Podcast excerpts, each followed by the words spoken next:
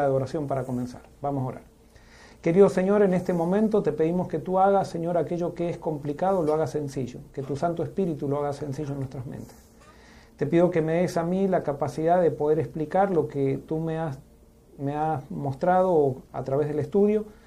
Eh, y Señor, si hay algo que debemos cambiar, que lo cambiemos, si hay algo que debemos modificar, que se modifique, si hay algo que tienes que revelarnos a través de lo que hoy vamos a estudiar, revélanos, Señor, tu palabra y, ayúdanos a descubrir quién eres tú y a descubrir tu propósito para nosotros. Gracias, Señor, por todo y esto te lo pedimos sin merecer nada, sino te lo pedimos en el nombre de Jesús. Amén. Amén. Muy bien, vamos a comenzar con el repaso que siempre hacemos. Dijimos siempre que el Apocalipsis comienza con un problema y el problema es que Cristo quiere venir pronto, pero su pueblo no está preparado. Entonces Cristo por amor a su pueblo y porque ama al mundo, porque Jesús elige un pueblo para que le predique al mundo, Él le hace un llamado a, su pueblo a arrepentirse. Y eso está en la primera profecía, en el mensaje de las siete iglesias. Nosotros vimos allí que si el pueblo de Dios se arrepiente, Dios comienza a desencadenar los eventos finales. Pero entonces termina la primera profecía y comienza la segunda profecía con otro problema. ¿Cuál es el problema con el cual comienza la segunda profecía? Es que hay un pueblo, una parte del pueblo de Dios que se arrepiente, un remanente que se arrepiente, pero ese remanente está mezclado todavía con gente que no quiere arrepentirse, con gente tibia, con gente mundanal, con gente hipócrita, con, con gente corrupta, como está descrito en las iglesias, pero entonces, como Dios sabe que hay un grupo que se arrepintió, entonces Él va a comenzar a purificar a su iglesia para hacer una obra de juicio. Y la obra de juicio que Dios hace con su pueblo no es para condenar, sino que es para salvar, es para sellar, es para confirmar quién va a ser el remanente y quién quiere estar con él. Entonces en la profecía de los siete sellos comienza a abrirse cada sello y en cada sello nosotros, cada apertura de sello describe qué es lo que Dios va a hacer para purificar a su iglesia. Como resultado de la apertura de los primeros seis sellos, entonces se presenta a un remanente que dice que está listo para encontrarse con el Cordero. Ese remanente es un remanente de 144.000 que sale de todas las tribus de Israel. Pero entonces después del remanente se presenta el propósito por el cual fue elegido el remanente. Se presenta una gran multitud en el cielo como Dios para mostrar a ese remanente pequeño que queda de todo el cristianismo, mostrarle que el resultado de la obra que van a hacer va a ser muy grande. Una gran multitud que viene de toda nación, tribu, lengua y pueblo, está celebrando en el trono de Dios, unidos a los 144.000, mostrando que la labor de los 144.000 va a tener éxito y va a ir de victoria en victoria, como lo anuncian, eh, como lo anuncian los sellos. Muy bien, termina la segunda profecía y entramos a la tercera profecía, que es la profecía de las siete trompetas, que es la profecía que estamos ahora analizando, que es la que llega a la mitad del libro de Apocalipsis. Y la profecía de las siete trompetas comienza también con un problema. ¿Cuál es el problema? Ahora Dios ha zarandeado a su pueblo y queda un, un pueblo, un remanente chiquito, pero entonces ¿cómo ese remanente chiquito va a llegar a predicar a todo el mundo. Entonces vemos en las primeras cuatro trompetas que Dios permite ciertos desastres ecológicos que van a surgir, en que van a eh, azotar al mundo. No es que Dios los provoca, sino que Dios al retirar su espíritu de la tierra, porque el mundo va rechazando cada vez más a Dios, entonces Dios deja que la naturaleza siga su curso y que Satanás también actúe. Entonces, en las cuatro primeras trompetas vemos que hay situaciones muy difíciles que van a ocurrir en la, tierra, pero los 144.000 tienen respuesta, porque ellos conocen el Apocalipsis, tienen respuesta a esas situaciones y ellos van a poder entonces en esos momentos predicar el Evangelio y va a haber muchísimas personas que van a entrar al pueblo de Dios, que se van a unir al pueblo de Dios. Pero entonces en la quinta trompeta vimos que hay una trompeta simbólica y vemos que así como los 144.000 van aumentando en número y en poder en la predicación, entonces, ¿qué es lo que pasa? También hay cada vez más rechazo de parte de aquellos que no quieren aceptar el mensaje de amor de Dios o el mensaje de amor de, de Dios a través de Jesús, que eso es lo que levantan o lo que predican los 144.000. Entonces, los 144.000 predican, pero entonces en la quinta trompeta se muestra simbólicamente el gran engaño de Satanás cuando Satanás se hace pasar por Cristo y viene, se humaniza y viene a vivir con sus demonios aquí en la tierra y viene a interactuar con sus demonios aquí en la tierra. En la sexta trompeta vemos que hay una gran guerra que provoca Satanás y que eh, para dividir al mundo en dos, eh, que van a quedar solamente los seguidores de Satanás y de los anticristos, que es el anticristo realmente por excelencia, y los 144.000. Pero entonces allí se abre un paréntesis, y en ese paréntesis estamos ahora, porque entonces en ese paréntesis se describe lo que va a pasar con los 144.000, la obra de los 144.000. Y nosotros vimos el capítulo pasado, o la sesión pasada, que aparece un ángel que dijimos que era Cristo con un librito pone sus pies en el mar y en la tierra, como diciendo que tiene un mensaje mundial, con un librito abierto, que estaba cerrado, que estaba sellado, pero un librito abierto que ahora lo da a Juan para que lo coma, y cuando Juan lo come, le es muy, muy dulce en la boca, o sea, le encanta ese libro que tiene la palabra de Dios, pero después cuando él trata de comunicar el mensaje de ese libro le amarga el vientre por el rechazo que recibe de la gente que teóricamente tendría que aceptar el mensaje de ese librito. ¿Cómo sabemos que eso es lo que le pasa a Juan? Porque eso, esas escenas son tomadas del Antiguo Testamento y la vimos que pasó con Jeremías y con Ezequiel. O sea, cuando Dios le daba palabra al profeta Jeremías y le decía que la coma, eh, Jeremías seducido por la palabra de Dios la comía, pero después cuando quería predicar se encontraba con gente con el corazón de piedra. Lo mismo pasaba con Ezequiel. Y Dios le decía a Jeremías, Ezequiel, no temas, sigue predicando, porque especialmente el pueblo de Israel va a rechazar el mensaje que yo tengo para ellos y posiblemente lo acepten las naciones. Entonces, en ese contexto, cuando Juan come el librito, eh, que le amarga el vientre, Jesús le da una orden a Juan y le dice, es necesario que profetices nuevamente sobre muchos pueblos, naciones, lenguas y reyes. Un dato que antes no había, nunca se había dicho, se incluye a los reyes en ese mandato, porque aparentemente va a haber reyes dirigentes políticos que van a aceptar el mensaje de los 144.000.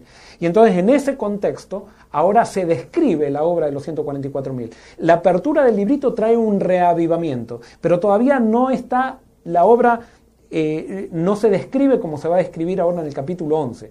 Y quiero decirles que lo que estoy diciendo no va en secuencia. O sea, todo esto también está explicando lo que está pasando en los sellos. Acuérdense que las trompetas, o sea, eh, ¿Cómo lo puedo explicar? Los, las trompetas van dentro de los sellos y las siete plagas finales van dentro de las trompetas y dentro de los sellos. Y por eso no es que primero vienen eh, los sellos, después vienen las trompetas y después vienen las siete plagas finales. No, primero vienen los sellos, después vienen las trompetas, pero las trompetas comienzan a sonar dentro de los sellos y después vienen las siete plagas que comienzan a caer dentro de las trompetas.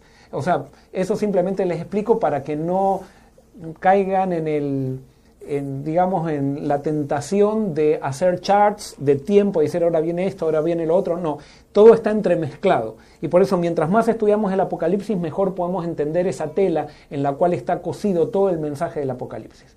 Entonces, en ese contexto, vamos a leer lo que se describe en Apocalipsis capítulo 11. Vamos a leer, si les parece bien, capítulo, versículo 1 al 14 y después vamos a ir eh, eh, analizando párrafo por párrafo para ir entendiendo los símbolos. Tienen ya las Biblias allí, espero que tengan sus libretas, que tengan sus lapiceros. Vamos entonces a abrir, a comenzar a leer en Apocalipsis 11 del 1 en adelante. Dice así, entonces me fue dada una caña de medir, perdón, entonces me fue dada una caña semejante a una vara de medir y se me dijo, levántate y mide el templo de Dios y el altar y a los que adoran en él. Por el patio que está fuera del templo, déjalo aparte y no lo midas, porque ha sido entregado a los gentiles. Ellos hollarán la santa ciudad cuarenta y dos meses. Y ordenaré a mis dos testigos que profeticen por mil doscientos sesenta días vestidos con ropas ásperas. Estos testigos son los dos olivos y los dos candelabros que están de pie delante del Dios de la tierra. Si alguno quiere dañarlos, sale fuego de la boca de ellos y devora a sus enemigos. Si alguno quiere hacerles daño, debe morir de la misma manera. Estos tienen poder para cerrar el cielo a fin de que no llueva en los días de su profecía. Y tienen poder sobre las aguas para convertirlas en sangre y para herir la tierra con toda plaga cuantas veces quieran. Cuando hayan acabado su testimonio, la bestia que sube del abismo hará guerra contra ellos, los vencerá y los matará. Sus cadáveres estarán en la plaza de la gran ciudad, que en sentido espiritual se llama Sodoma y Egipto, donde también nuestro Señor fue crucificado. Gentes de todo pueblo, tribu, lengua y nación verán sus cadáveres por tres días y medio y no permitirán que sean sepultados. Los habitantes de la tierra se regocijarán sobre ellos, se alegrarán y se enviarán regalos unos a otros, porque estos dos profetas habían atormentado a los habitantes de la tierra. Pero después de tres días y medio, el espíritu de vida enviado por Dios entró en ellos. Se levantaron sobre sus pies y cayó gran temor sobre los que los vieron. Entonces oyeron una gran voz del cielo que les decía, subid acá. Subieron al cielo en una nube y los vieron sus enemigos. En aquella hora hubo un gran terremoto y la décima parte de la ciudad se derrumbó. Por el terremoto murieron siete mil hombres. Los demás se aterrorizaron y dieron gloria al Dios del cielo. El segundo ay pasó, he aquí, el tercer ay viene pronto. Muy bien, vamos entonces ahora a analizar este párrafo, que es un párrafo que hay que conectar con muchas cosas. Espero que podamos, eh, podamos, Dios nos pueda dar sabiduría para conectar con los diferentes elementos que aparecen en la Biblia. Y vamos a analizar entonces los primeros versículos del 1 al 3. Dice así, entonces me fue dada una caña semejante a una vara de medir y se me dijo, levántate, mide el templo de Dios y al altar y a los que adoran en él. Pero el patio que está fuera del templo, déjalo aparte y no lo midas, porque ha sido entregado a los gentiles. Ellos hollarán la santa ciudad cuarenta y dos meses, y ordenaré a mis dos testigos que profeticen por mil doscientos sesenta días, vestidos con ropas ásperas. Entonces aquí estamos, sin duda, frente a una escena de juicio. Y sin duda lo que está representando aquí o lo que está describiendo aquí es algo que ya se describió en las profecías anteriores, especialmente lo que se describió en la profecía de los siete sellos cuando, ¿se acuerdan? Se abría, en, o sea, se abría esa profecía y se veía que estaba Dios en el trono con un libro en la mano y que nadie podía abrirlo. Entonces eh, decía, Juan se desesperaba, decía, alguien tiene que abrir el libro. Entonces todos le decían, tiene que ser alguien digno que abra el libro. Bueno, entonces aparecía el Cordero, y entonces el Cordero, que, era, que es Jesús, tiene la capacidad de abrir el libro. Y nosotros dijimos que ese era el libro de la vida. O sea, ¿por qué? Porque allí comienza a haber una hora de juicio. ¿Por qué? Porque se empieza a ver quiénes del pueblo de Dios quieren estar salvos. Quiénes del pueblo de Dios quieren aceptar el amor de Dios para amar al mundo y predicar al mundo. Quiénes quieren aceptar la misión que Dios le, le, le encarga al pueblo de Dios. Y por eso esto está describiendo ahora aquí. Hay una escena de juicio para darle al pueblo de Dios, aquellos que quieren participar de la obra de Dios, para sellarlos. O sea, para ponerles un sello en la frente, para protegerlos y para que ellos prediquen a todo el mundo. Entonces por eso dice, levántate y mide el templo de Dios al altar y a los que adoran en él. Es importante porque esta escena también se saca de el libro de Ezequiel. Si ustedes van a Ezequiel capítulo 40, también se mide, o sea, Dios le dice a Ezequiel que mida un templo nuevo, o sea, un templo que se va a construir, que lo mida, un templo nuevo que va a ser, y que mida al altar, que mida a los eh, adoradores que están, al que están en el templo y al templo. O sea, los mismos elementos. Entonces, sin duda que acá tenemos algo parecido. ¿Y para qué se mide? Se mide para construir o reformar. Así como en el pueblo de Dios se necesitaba una reforma eh, cuando eh, eh, profetizó Ezequiel, él estaba profetizando una reforma que iba a ocurrir en el pueblo de Dios como resultado del arrepentimiento del pueblo. Y entonces Dios le dijo que mida el templo porque se iba a construir un templo nuevo, se le dio las indicaciones y entonces de ese templo comenzó a salir agua, aguas, aguas salutíferas que llegaban a, a, todo el mundo. Bueno, Dios lo mismo está haciendo con su pueblo. Dios hace un juicio, pero mide, fíjense, al altar y a los que adoran en él. Es interesante que si ustedes analizan en el libro de Ezequiel, el día que Ezequiel recibe la, visión es en el día de la expiación, en el comienzo del año. Aquí tenemos todos los símbolos del día de la expiación. Dios está confirmando quién queda en su pueblo. Espero poder ser claro con esto. Ahora, fíjense, en el día de la expiación, ¿quiénes entraban al, santuario? O sea, el patio eh, es una cosa, pero acá está hablando del templo, del santuario. Entonces, ¿quiénes eran los que entraban al santuario? entraban al santuario los sacerdotes. El sacerdote, el sumo sacerdote era el único que podía entrar y los sacerdotes eran los únicos que tenían acceso al lugar, al lugar santo. Y una vez al año, acceso al lugar santísimo. ¿Qué quiere decir? Que ahora le dice, mide al templo eh, al templo de Dios, al altar y a los que adoran en él. Acá me está diciendo esta profecía que hay mucha gente que entró al templo, aceptando el llamado de Dios que nos hizo reyes y sacerdotes. Recuerden que en el Nuevo Testamento dice que ya el sacerdocio es de todos los creyentes, no es de los pastores nomás, no es de un grupo de gente, sino que todos tenemos que entrar al templo de Dios y todos tenemos que recibir el ministerio de la predicación como un cometido a todo aquel que entró en el reino de Dios. Bueno, entonces, de acuerdo a lo que entiendo aquí, hay gente que no entró al templo. ¿Cómo se entra al templo? Por medio del altar, o sea, por medio del sacrificio de Cristo, aceptando el sacrificio de Cristo en nuestro favor, levantando a Cristo, conociendo la obra del Cordero. Entonces, todos los que conocen, todos los que llegan con un Cordero, entran como sacerdotes dentro del templo y Dios va a medir a aquellos que entraron. Dios le va a dar el privilegio de participar de la obra final aquellos que entraron al templo por medio de Cristo y que realmente están dispuestos a recibir el llamado de predicar el Evangelio. Y quiero decirte algo, predicar el Evangelio tú no necesitas ser pastor.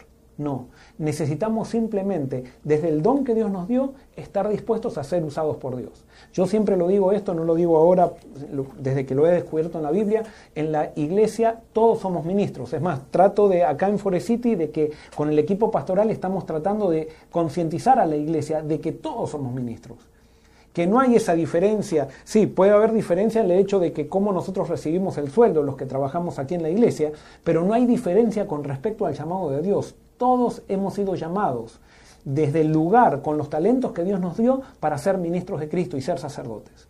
Entonces, ¿qué quiere decir? Por ejemplo, el mecánico, el que arregla autos, tiene que ser un ministro de Cristo arreglando autos.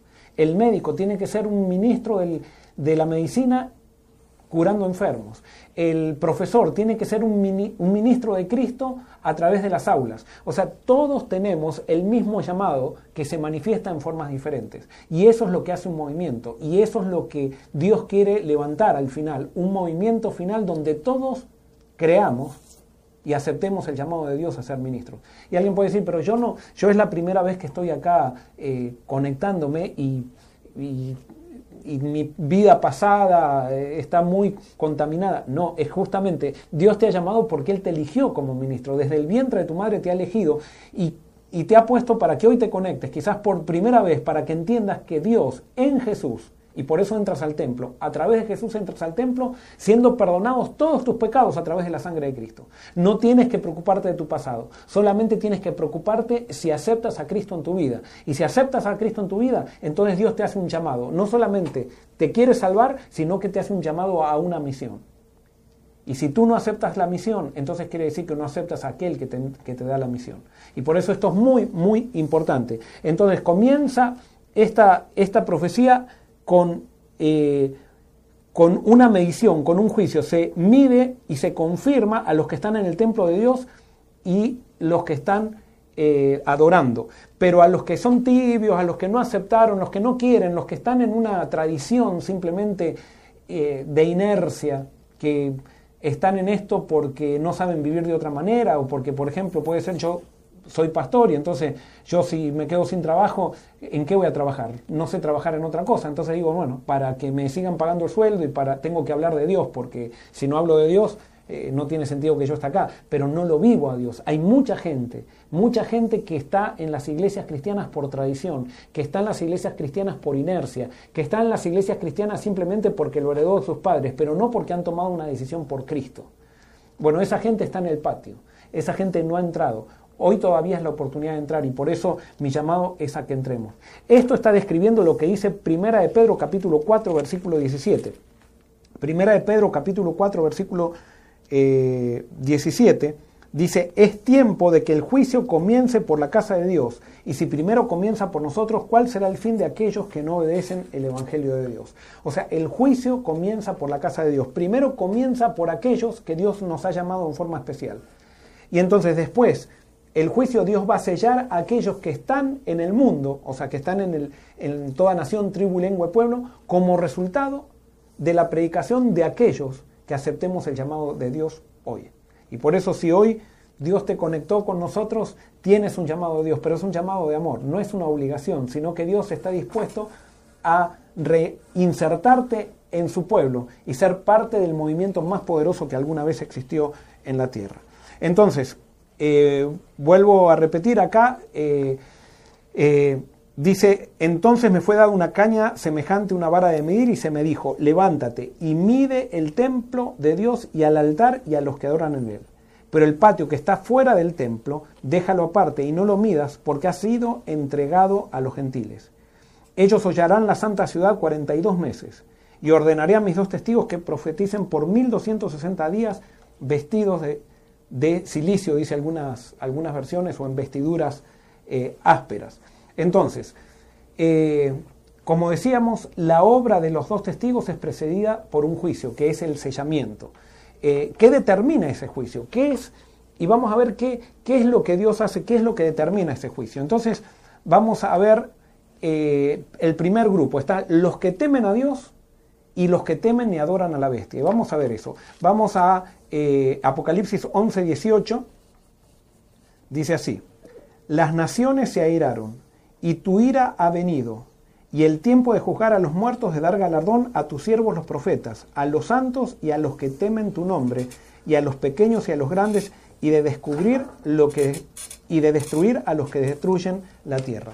Acá me dice que Dios va a dar galardón a aquellos que temen su nombre que temen a Dios. Esto, no quiere decir que le tienen miedo a Dios, sino que en el griego esto quiere decir, o en el pensamiento hebreo, dice que respetan a Dios, que ponen a Dios en primer lugar en su vida. En Apocalipsis 14:7 vemos que el mensaje de estas personas que temen a Dios es un mensaje definitorio, y fíjense lo que dice eh, eh, capítulo 14, versículos 6 y 7. Dice, en medio del cielo vi volar a otro ángel que tenía el Evangelio eterno para predicarlo a los habitantes de la tierra. Este ángel simboliza a los 144.000. ¿Y qué es lo que predica? Eh, él predica a toda nación, tribu, lengua y pueblo y dice, en el versículo 7 dice, decía a gran voz, temed a Dios y dadle gloria porque la hora de su juicio ha llegado. Adorad a aquel que hizo el cielo y la tierra, el mar y las fuentes de las aguas. Entonces, ¿a quién es ella Dios? ¿A quiénes elige? Aquellos que temen a Dios, aquellos que respetan a Dios por sobre los hombres, aquellos que respetan a Dios por sobre las tradiciones, aquellos que respetan a Dios por sobre sus familias, aquellos que respetan a Dios por sobre sus jefes de trabajo, aquellos que respetan a Dios por, por eh, no por medio, me estoy equivocando, o sea, por arriba de los sistemas políticos o lo que sea. Son aquellos que tienen a Dios en primer lugar. ¿Quiénes serán los que no serán sellados? Vamos a ver Apocalipsis capítulo 13, versículo 4. Dice así, esta es la diferencia que hace el juicio entre los que temen a Dios y temen eh, a los hombres. Dice así, Apocalipsis 13, 4. Y adoraron al dragón. Eh, acá está hablando de los que no son sellados. Y adoraron al dragón que había dado autoridad a la bestia y adoraron a la bestia diciendo, ¿quién como la bestia y quién podrá luchar contra ella? Y entonces vamos al versículo 8, dice así, la adoraron, capítulo 13, 8 dice, la adoraron todos los habitantes de la tierra cuyos nombres no estaban escritos eh, en el libro de la vida desde la fundación del mundo. Entonces, ¿a quiénes adoraron? A esta bestia. O sea, los que adoran al, dragón a través de la bestia. ¿Qué es esta bestia? Es un sistema político, es un sistema político religioso. entonces vamos a ver otro eh, versículo, el versículo 12, dice, eh, esta bestia ejerce toda la autoridad de la primera bestia en presencia de ella y hace guerra y hace que la tierra y sus habitantes adoren a la primera bestia cuya herida mortal fue sanada. Aquí estamos hablando de dos bestias y hay una bestia, un sistema político regido por hombres que va a obligar a adorar a la primera bestia, que la gente tema a esa primera bestia, que tema a los sistemas políticos o a los sistemas, a las instituciones humanas. Vamos al versículo 15. Dice así, se le permitió infundir aliento a la imagen de la bestia para que la imagen hablara e hiciera matar a todo el que no la adorara. Y capítulo 14, versículos 9 al 11, hablando del mensaje de los 144.000, dice así, y un tercer ángel lo siguió diciendo a gran voz, si alguno adora a la bestia y a su imagen, y recibe la marca en su frente o en su mano, él también beberá del vino de la ira de Dios, que ha sido vaciado puro en el cáliz de su ira, y será atormentado con fuego y azufre delante de los santos ángeles y del Cordero. El humo de su tormento sube por los siglos de los, de los siglos. No tienen reposo de día ni de noche los que adoran a la bestia y a su imagen, ni nadie que reciba la marca de su nombre. Y acá voy a hacer un paréntesis para entender bien este concepto. Dios va a sellar a todos aquellos que lo ponen a él en primer lugar. Y acá hay algo muy importante. ¿Qué es la bestia? La bestia son los sistemas humanos que ponen a instituciones humanas por sobre Dios.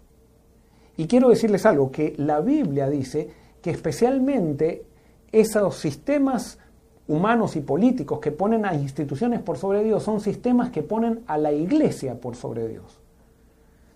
¿Por qué? Porque hay muchas personas que piensan que porque siguen los dictámenes de, una iglesia, de una institución religiosa, entonces piensan que están siguiendo a Dios. No, justamente el Apocalipsis está describiendo eso. Si hay algo que Dios no tolera, es que los hombres entreguemos nuestra libertad a sistemas humanos.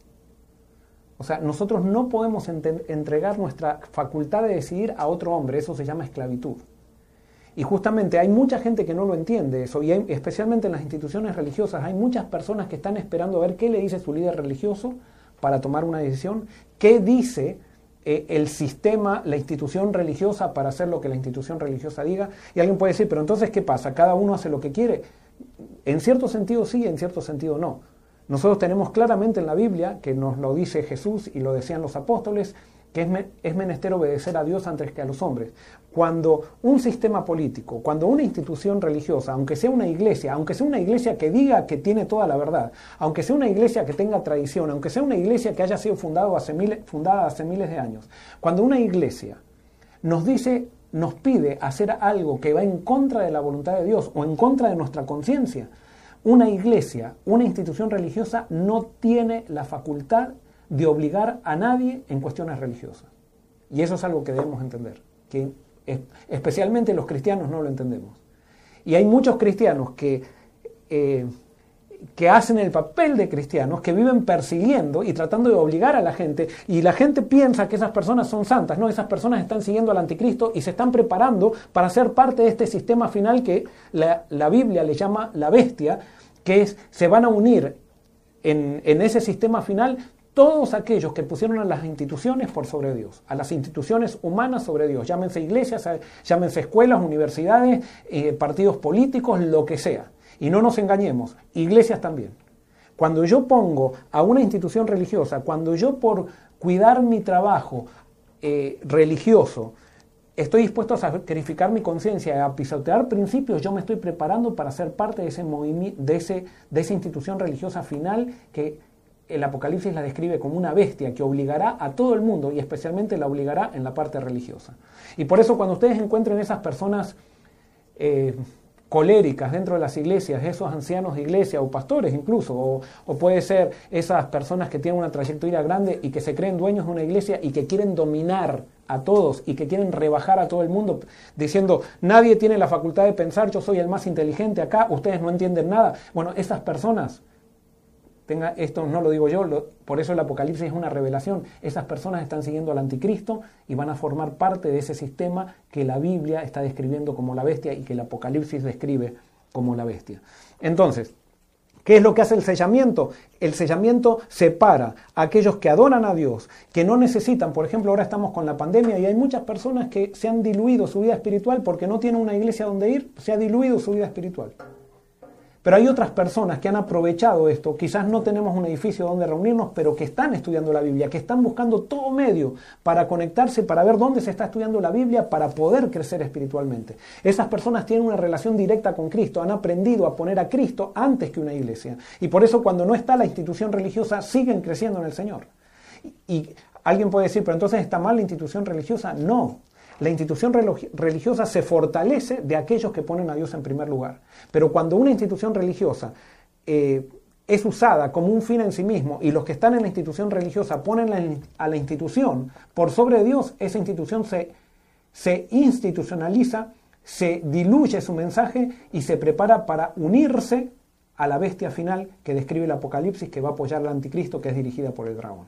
Esa es la realidad. Y por eso el movimiento final solamente va a estar eh, compuesto de pensadores, de gente que piense por sí mismo, gente que no esté esperando a ver qué dice este pastor, a ver qué dice el pastor Barrios, qué dice el pastor fulano, o, la comisión aquella, o la comisión teológica o algo. No, no son gente. Si bien escuchamos a todos, si bien son buenas las comisiones teológicas, si bueno es bueno escuchar a los pastores, cada uno tiene que estudiar la Biblia por sí misma, por sí mismo Y eso es lo que va a fortalecer al movimiento final. Gente que esté en la roca, gente que esté en Cristo.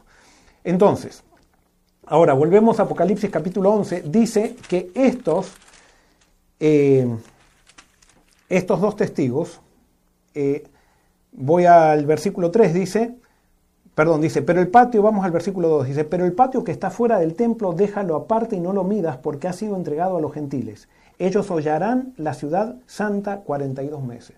Es interesante que los gentiles, acá está hablando de las naciones, dice que hollarán la ciudad santa 42 meses. Y nosotros después, en el capítulo 13, vamos a ver qué significa eso de que las naciones van a hollar la ciudad santa 42 meses. En el capítulo 13, versículo 7, habla de, la, de una de las bestias anticristos y dice en el versículo 7, se le permitió hacer guerra contra los santos y vencerlos. También se le dio autoridad sobre toda tribu, pueblo, lengua y nación. Eh, y acá perdón, y se me pasó que en el versículo 5 dice, y también se le dio boca que hablaba arrogancias y blasfemias, y se le dio autoridad para actuar 42 meses. O sea, esta bestia que va a vencer a los santos, que los va a vencer al final, que está descrito aquí también, que va a vencer a los santos, dice que eh, va a actuar 42 meses. Está describiendo lo que está en este versículo, está descrito después en el capítulo 13 de Apocalipsis, y por eso después lo vamos a analizar un poquito, un poquito más. Entonces, va a estar la santa ciudad, no el tabernáculo, va a ser pisoteado. O sea, las personas que estuvieron tibias, las personas que estuvieron a medias van a ser purificadas por medio de la persecución y van a ser zarandeadas y van a salir, van a salir del movimiento de Dios. Van a pasar momentos muy difíciles porque no van a tener el sello de Dios. Entonces, la bestia, o sea, o los gentiles van a hollar la santa ciudad 42 meses. Y el versículo 3 dice, y ordenaré a mis dos testigos que profeticen por 1260 días vestidos con ropas ásperas. ¿Quiénes son estos dos testigos? Ya lo vamos a analizar.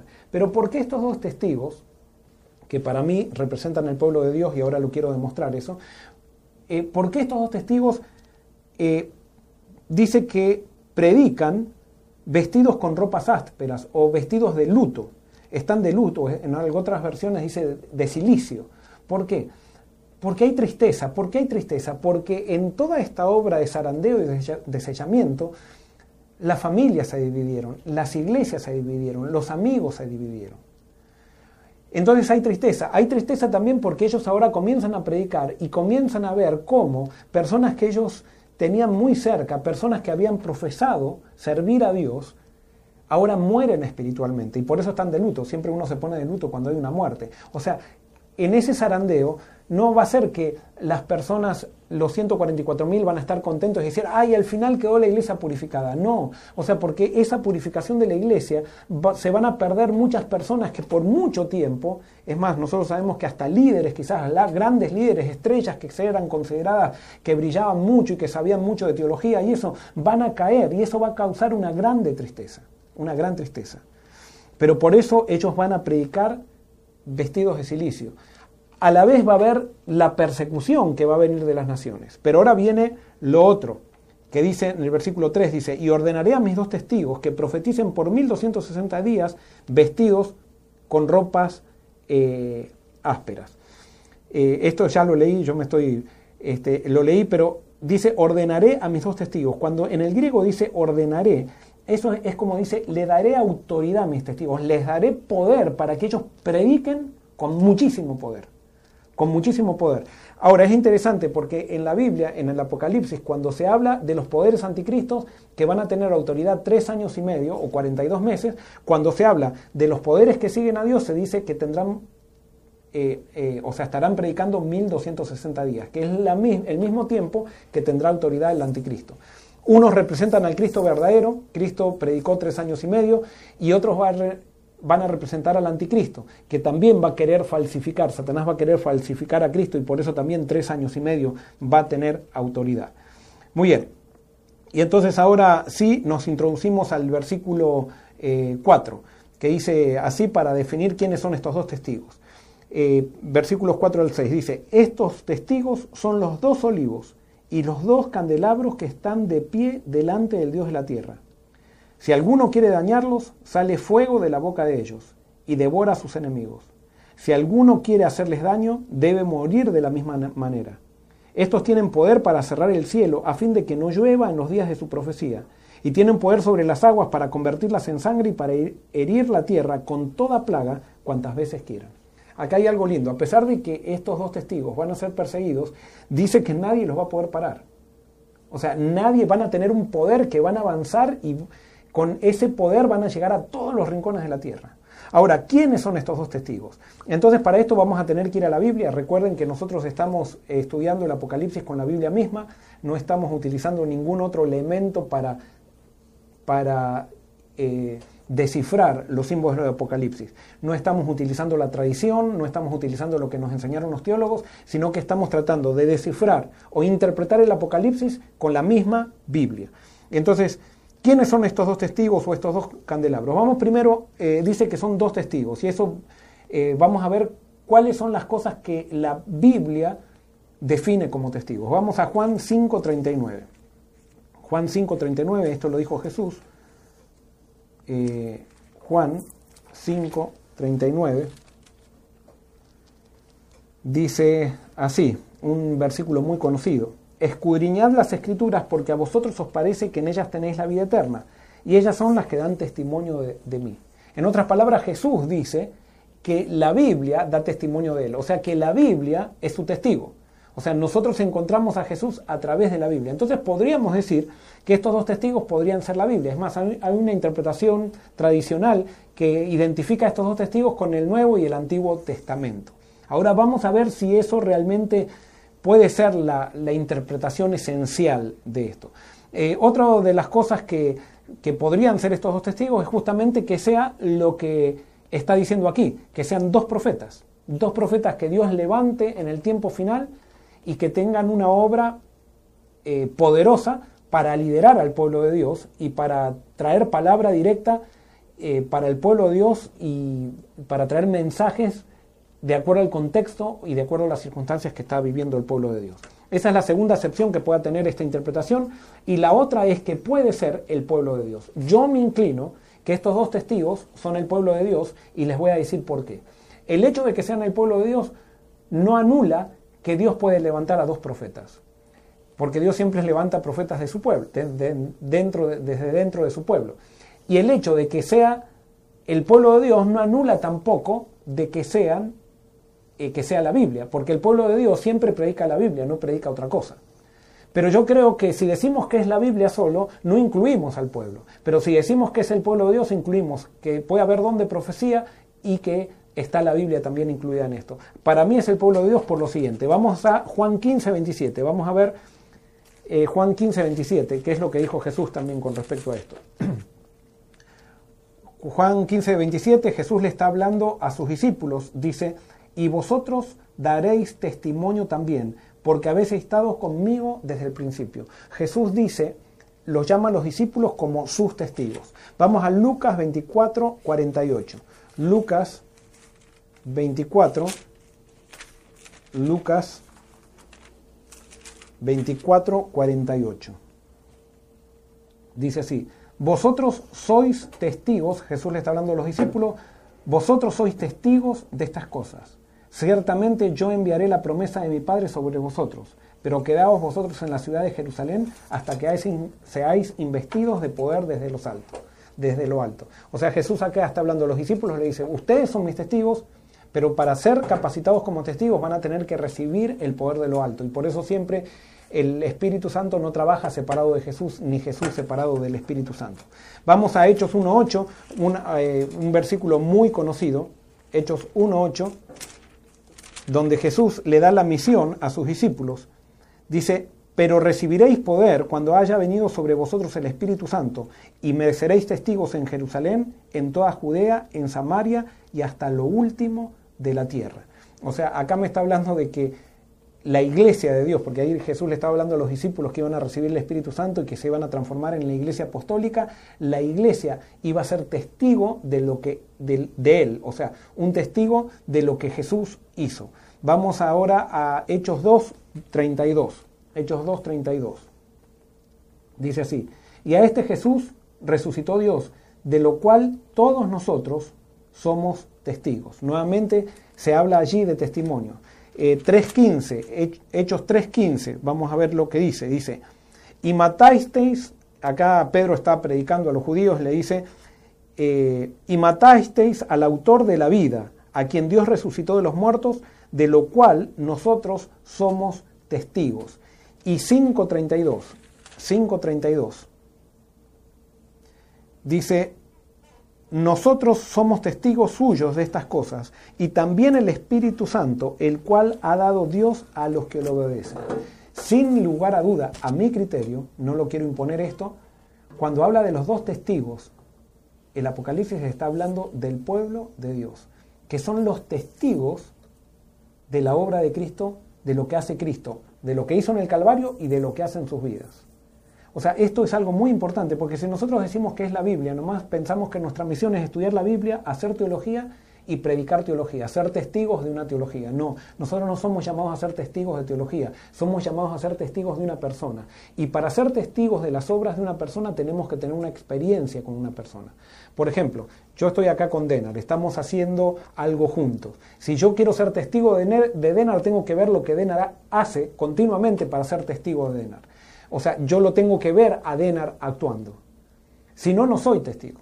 No, no, se trata con definir a Denar, sino yo tengo que ser testigo de lo que Denar hace. Un testigo es aquella persona que ve, un testigo de Cristo, aquella que está con Cristo y está viendo qué es lo que Cristo hace continuamente en su vida.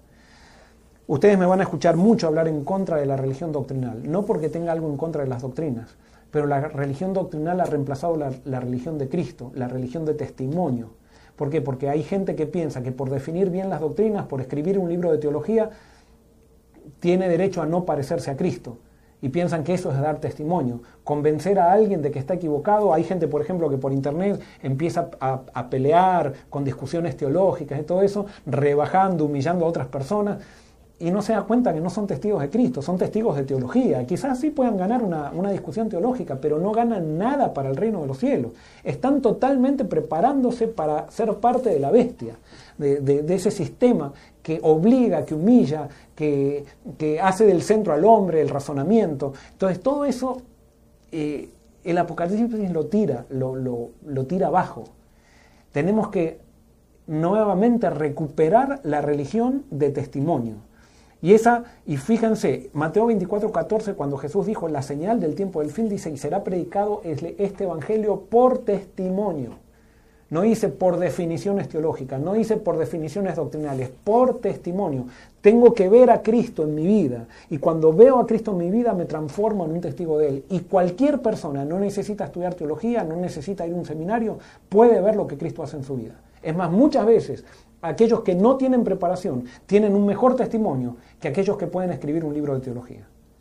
Y por eso es necesario que entendamos cuál es el centro del Apocalipsis y del mensaje del Apocalipsis. Ahora, fíjense, eh, también esto nos da otra, otra, eh, otra evidencia del Apocalipsis. ¿Cuál es la razón de la persecución en el Apocalipsis. ¿Por qué se persigue a alguien en el Apocalipsis? O sea, ¿por qué las bestias, anticristos, persiguen al pueblo de Dios? Vamos a Apocalipsis capítulo 2, versículo 13. Apocalipsis 2, 13. Dice así, yo conozco tus obras y dónde habitas, dónde está el trono de Satanás, pero retienes mi nombre y no has negado mi fe, ni aun en los días en que Antipas, mi testigo fiel, fue muerto entre vosotros, donde habita Satanás. Acá eh, Jesús hace un encomio a Antipas, que era alguien que fue fiel hasta la muerte, porque testigo es la misma palabra que mártir. O sea, un mártir es un testigo. Y que dice que Antipas se mantuvo firme a pesar de la persecución, eh, por, que era su testigo, su testigo fiel. O sea, que Antipas predicaba realmente quién era Jesús, porque a veces nosotros predicamos un Dios totalmente tergiversado, no un Dios a través de Jesús, sino un Dios que hemos inventado en nuestra cabeza, un Dios que nos enseñaron en nuestra casa, un Dios que nos enseñó la iglesia, pero no el Dios de la Biblia que se revela en Jesús. Vamos a ver, otra, vamos a ver otros versículos de Apocalipsis que apoyan eh, esto. Vamos a eh, Apocalipsis capítulo 6, versículo 9. Apocalipsis 6, 9. Dice así, cuando se abrió el quinto sello, vi debajo el del altar las almas de los que habían muerto por causa de la palabra de Dios y del testimonio que tenían. Acá nuevamente se describe que la persecución está causada por el testimonio que se da de Jesús. capítulo 12, versículo 11, dice, y ellos lo han vencido, hablando de los santos, lo han vencido a Satanás por medio de la sangre del cordero y de la palabra del testimonio de ellos. O sea que ellos predican, o sea, lo que vieron, lo que vieron de Jesús, lo que descubrieron de Jesús, predican la revelación de Jesús. Vamos a Apocalipsis 17, 6. Dice así, y vi a la mujer ebria de la sangre de los santos y de la sangre de los mártires de Jesús. Acá esta mujer representa a una iglesia falsa, representa justamente a la iglesia que, están todos aquellos que están en el patio, que son los hipócritas, que son los que no se quieren entregar, que son los institucionalistas, que son aquellos que defienden una institución religiosa, pero no les interesa tener una relación de entrega a Cristo. Entonces dice, vi a la mujer a la mujer prostituta, ebria de la sangre de los santos y de la sangre de los mártires de Jesús, de la sangre de los testigos de Jesús. Y vamos a Apocalipsis 20, 24. Dice así, vi tronos y se sentaron sobre ellos los que recibieron facultad de juzgar. Y vi las almas de los decapitados por causa del testimonio de Jesús y por la palabra de Dios, los que no habían adorado a la bestia ni a su imagen, ni recibieron la marca en sus frentes ni en sus manos, y vivieron y reinaron con Cristo mil años. Nuevamente, todo el Apocalipsis me dice que la causa de la persecución es el testimonio de Cristo. Y ahora hago un paréntesis aquí también. La razón por la cual no nos queremos entregar a Cristo es por causa de la persecución. Todo aquel que se entrega realmente a Cristo va a ser perseguido porque Cristo, mostrar a Cristo muchas veces te vas Cristo te va a pedir que hables cuando nadie hable. Cuando nadie habla, te va a pedir que hables. Y muchas veces Cristo te va a pedir que calles cuando todos hablan. Muchas veces Cristo te va a pedir que te separes de aquellos que todo el mundo quiere estar con Él o con ellos. Y muchas veces te va a pedir que estés con aquellos que nadie quiere estar con ellos. Y eso es incómodo. Porque siempre el pueblo de Dios fue una minoría. Siempre el pueblo de Dios fue contracultural. Cristo es contracultural.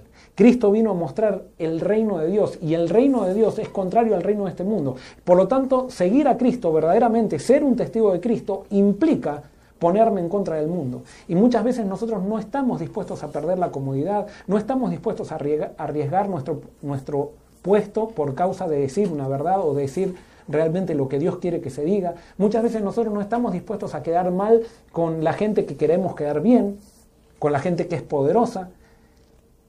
Y eso es una piedra de tropiezo, lastimosamente, lo que produce estar entregado a Cristo, que es persecución. Y justamente eso es lo que, lo que describe el Apocalipsis y lo que describe en estos dos testigos que representan al pueblo de Dios.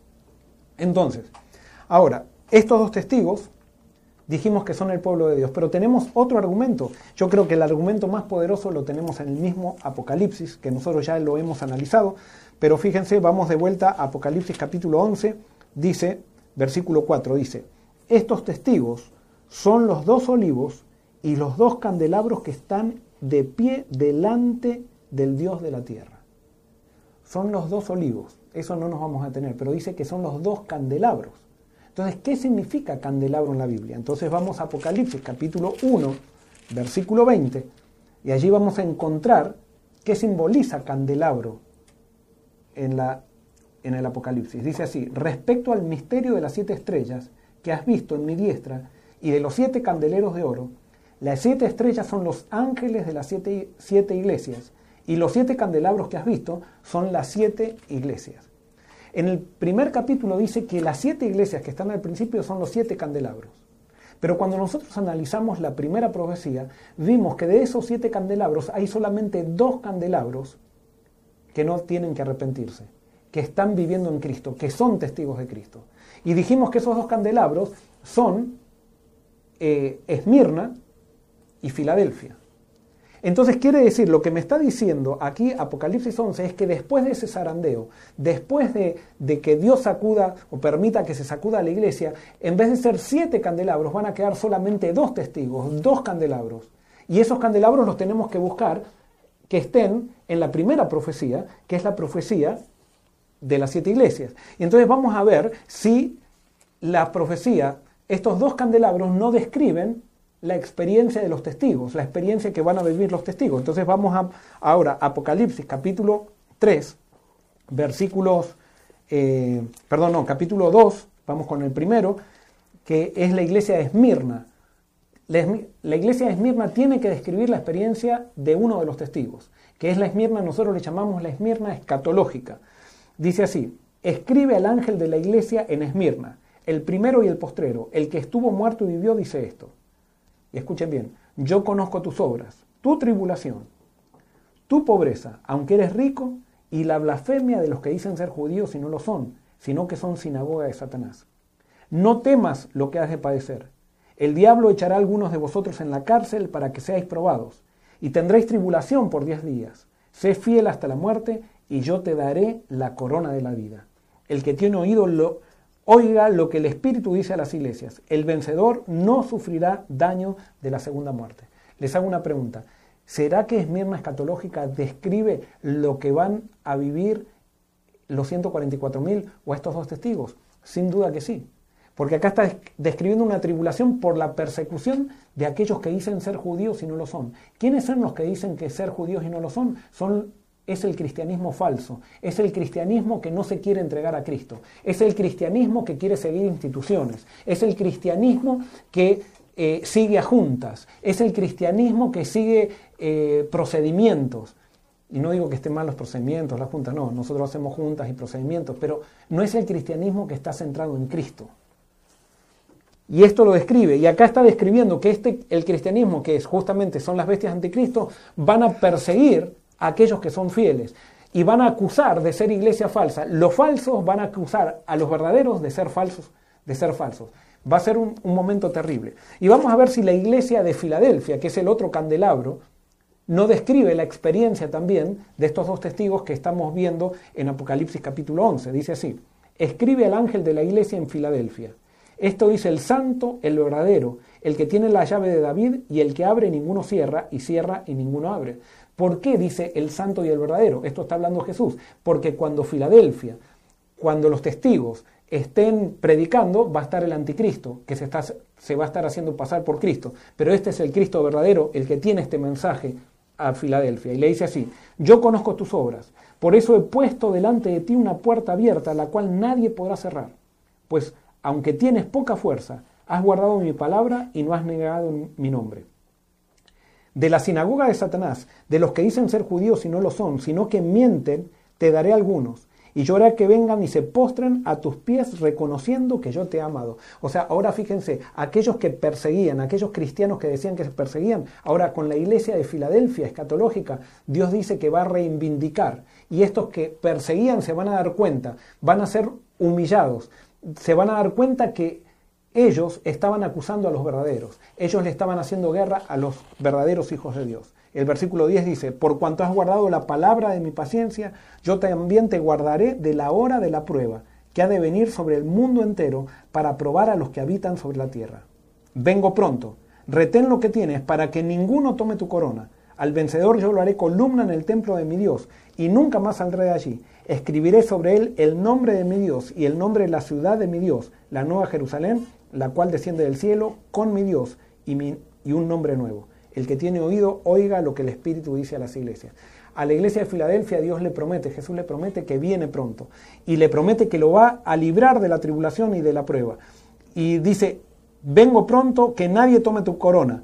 Al vencedor dice que Dios le pondrá su nombre en la frente. O sea que está describiendo la experiencia también de los 144.000. Y por eso la Esmirna y la Filadelfia son los dos candelabros puros que se describen en el Apocalipsis, que representan estos dos testigos, que representan a las 144.000 y representan la obra que ellos van a hacer.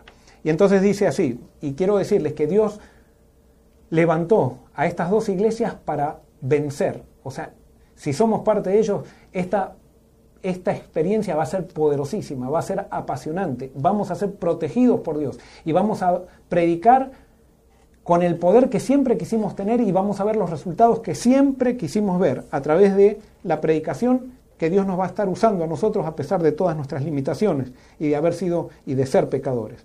Y entonces dice, si alguno, versículo 5, capítulo 11 de Apocalipsis, versículo 5, si alguno quiere dañarlos, sale fuego de la boca de ellos y devora a sus enemigos. Si alguno quiere hacerles daño, debe morir de la misma manera. Estos tienen poder para cerrar el cielo, a fin de que no llueva en los días de su profecía. Y tienen poder sobre las aguas para convertirlas en sangre y para herir la tierra con toda plaga cuantas veces quieran. ¿Qué obra describe? Describe el Apocalipsis de estos dos testigos, de estos dos candelabros, de estas dos iglesias. Describe la obra de Elías y de Moisés. O sea, la obra de Elías era que él, por medio de la palabra de Dios, dio profecías para que el, cielo, o sea, que no, no, cayera lluvia. Y justamente está describiendo la obra de Elías. Y después dice, y tienen poder para, para eh, convertir las aguas en sangre y para herir la tierra con toda plaga cuantas veces quieran. O sea, lo que hizo Moisés.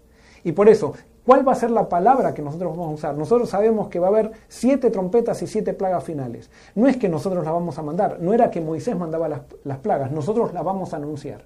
Y las vamos a anunciar para que la gente busque refugio en Dios, porque Dios no manda esas plagas, sino que simplemente van a ser el resultado de que Satanás va a ser desatado. Y al Satanás va que sea desatado, lo único que puede hacer Satanás es destruir. Y por eso si este mundo no ha sido destruido es porque Dios, en su misericordia, le ha puesto un límite a Satanás. Pero en la medida que el mensaje de Dios y que la gente, especialmente los cristianos profesos, aquellos que rechacen el mensaje verdadero, no le empiecen a hacer guerra a los cristianos verdaderos, entonces eso va a retirar al Espíritu Santo de la tierra y Satanás va a tener libre albedrío o libertad para destruir como él quiere siempre destruir.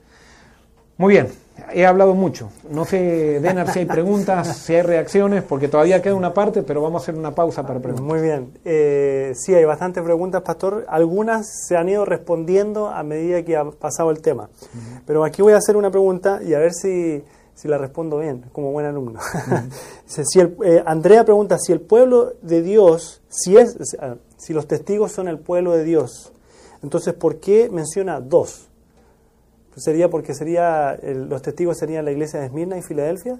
Correcto, o sea, menciona dos porque justamente son dos candelabros. Soy buen alumno entonces. O sea, estos son sustantivos colectivos, o sea, eh, que, se, que tienen una pluralidad, o sea, en el sentido de que está hablando de dos testigos, pero que esos dos testigos, o sea, tienen, representan a muchas personas y representan a un pueblo.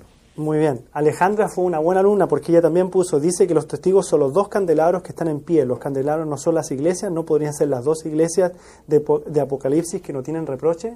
Está siguiendo los programas. Perfecto. No te lo reveló carne ni sangre, eso es el Espíritu. Se dan cuenta que al, al leer Apocalipsis comenzamos a conectar lo que ya leímos y eso nos va trayendo la interpretación lógica que el mismo Apocalipsis está dando a sí misma.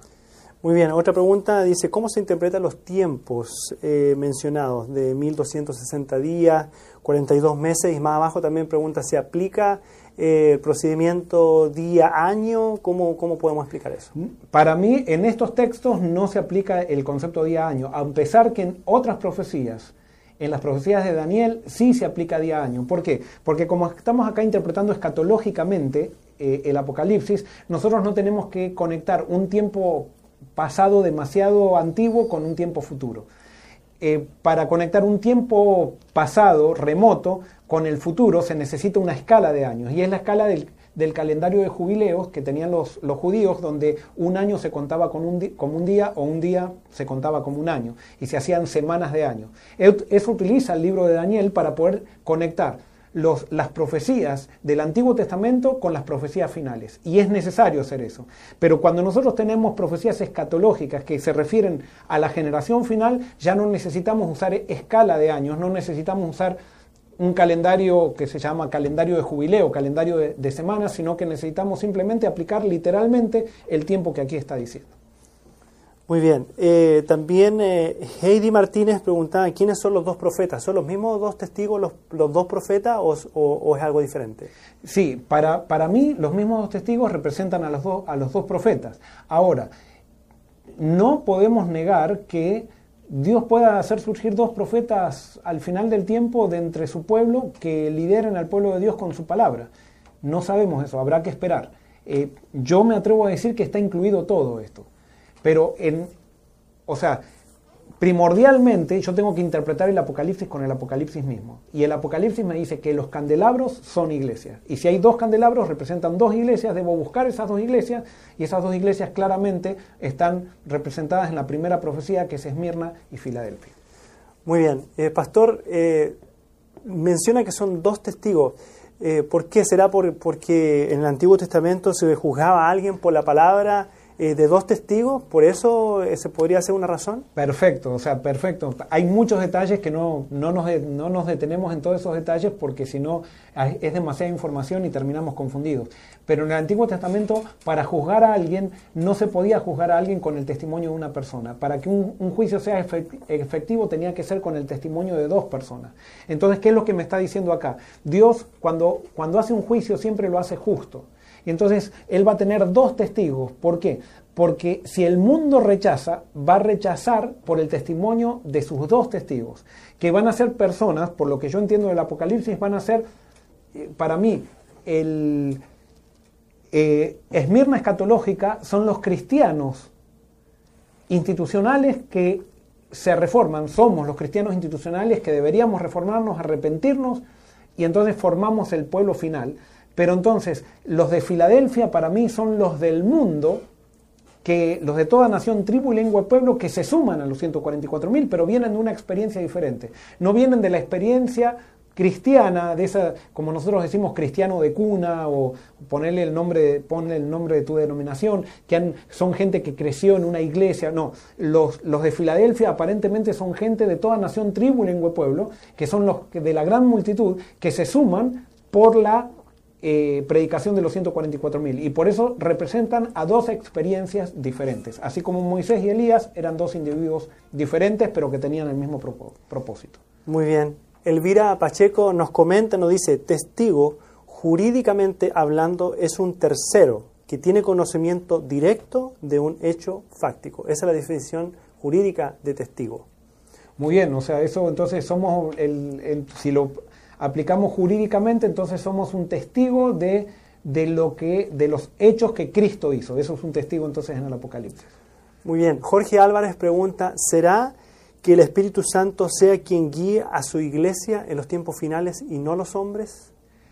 Es que el Espíritu Santo siempre guía a través de los hombres. Lo que pasa es que al final de los tiempos va a haber dos, o sea, los líderes, y que ahora e, esa diferencia existe ahora, pero ahora está mezclada. Hay líderes que guían al pueblo de Dios por medio de su palabra. Y hay líderes que guían, que intentan guiar al pueblo de Dios por medio de políticas, conveniencias, eh, intereses económicos o intereses eh, de poder o políticos, como decíamos. Entonces siempre existió eso. Ahora, eh, el Espíritu Santo cuando guía, guía a través de personas, utiliza, y eso es lo que dice la Biblia. O sea, Dios utiliza a personas. Entonces sí, va a haber líderes. más, nosotros tenemos en Ezequiel, en Jeremías, que dice que Dios levantará al fin de los tiempos, en el libro de Daniel, que Dios levantará al fin de los tiempos pastores, y cuando habla de pastores está hablando pastores de ovejas, ¿no? que van a pastorear de acuerdo al corazón de Dios y que no van a ser asalariados. Entonces eso es lo que va a pasar. Nada más que ahora en todas las denominaciones cristianas hay esos dos tipos de pastores o de líderes. Hay líderes políticos, institucionales y líderes cristianos verdaderos. Alguien yo sé que alguien se puede estar enojando por esto que estoy diciendo. ¿Y cuál es el problema? Yo no te estoy diciendo a ti que tú eres uno de esos malos. O sea, no, o sea, cada uno tendrá que analizar. O sea, y cada uno, vuelvo a repetir lo que dice mi esposa, al que le pica, que se rasque. Eh, y a todos nos pica. Lo que Dios nos está llamando acá nos dice claramente que todos somos líderes institucionales y que tenemos que arrepentirnos. Y que tenemos, tenemos que realmente entrar en los parámetros, en los parámetros de Dios. Muy bien, una pregunta más antes de seguir con el tema, Pastor. Darwin Calderón, si los truenos del capítulo 10 son eventos que al sonar estremecen la Tierra, ¿qué tal si la primera, segunda, primera y Segunda Guerra Mundial, las Torres Gemelas, el tsunami de Indonesia, podrían ser parte de esos truenos? ¿El COVID-19 puede ser el séptimo trueno? Podría ser, yo, podría ser, yo lo único que como los truenos se dan en el contexto de las trompetas y a mi criterio las trompetas todavía no comenzaron a sonar, entonces por eso no lo pondría todavía eso. Pero cosas por el estilo puede ser que sean.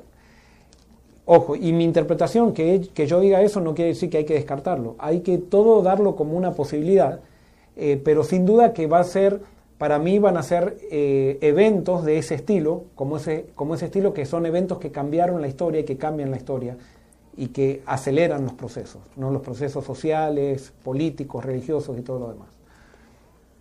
Muy bien. ¿Es correcto decir que, eh, Rafael eh, Eduardo pregunta, ¿es correcto, ¿es correcto decir que no merecemos la salvación cuando nosotros nacemos en un mundo ya corrupto por consecuencia de nuestros padres, Adán y Eva? ¿Todos seremos salvos? Eh, es correcto decir que nadie merece la salvación. Sí, es correcto decir que nadie la merece. Y por eso necesitamos un Salvador. todos los que acepten a Jesús y los que no rechacen el Espíritu Santo van a ser salvos. Eso es lo que dice la Biblia. Todos los que no rechacen al Espíritu y todos los que vivan para Jesús van a ser salvos. Eh, entonces, eh, hasta ahí puedo decir. Pero eh, es correcto decir no merecemos la salvación. Justamente de ahí parte todo. El Evangelio lo que nos muestra es que nadie merece la salvación y por eso la salvación es solamente por gracia. Somos salvos por medio de la fe. Somos salvos por gracia, por la gracia de Dios, por la iniciativa de Dios por medio de la fe nos aferramos a esa salvación y es por eso que somos salvos. Muy bien.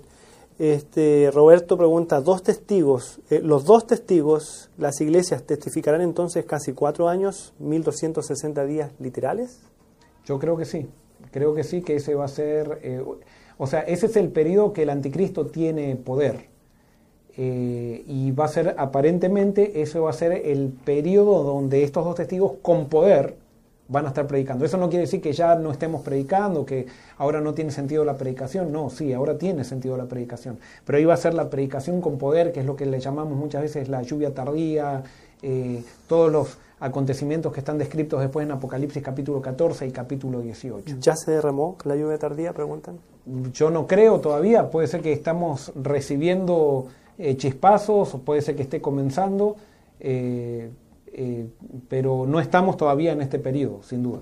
Última pregunta antes de continuar la última parte del tema, Pastor. Norma dice, ¿cómo saber distinguir cuando estas dos iglesias entran en acción?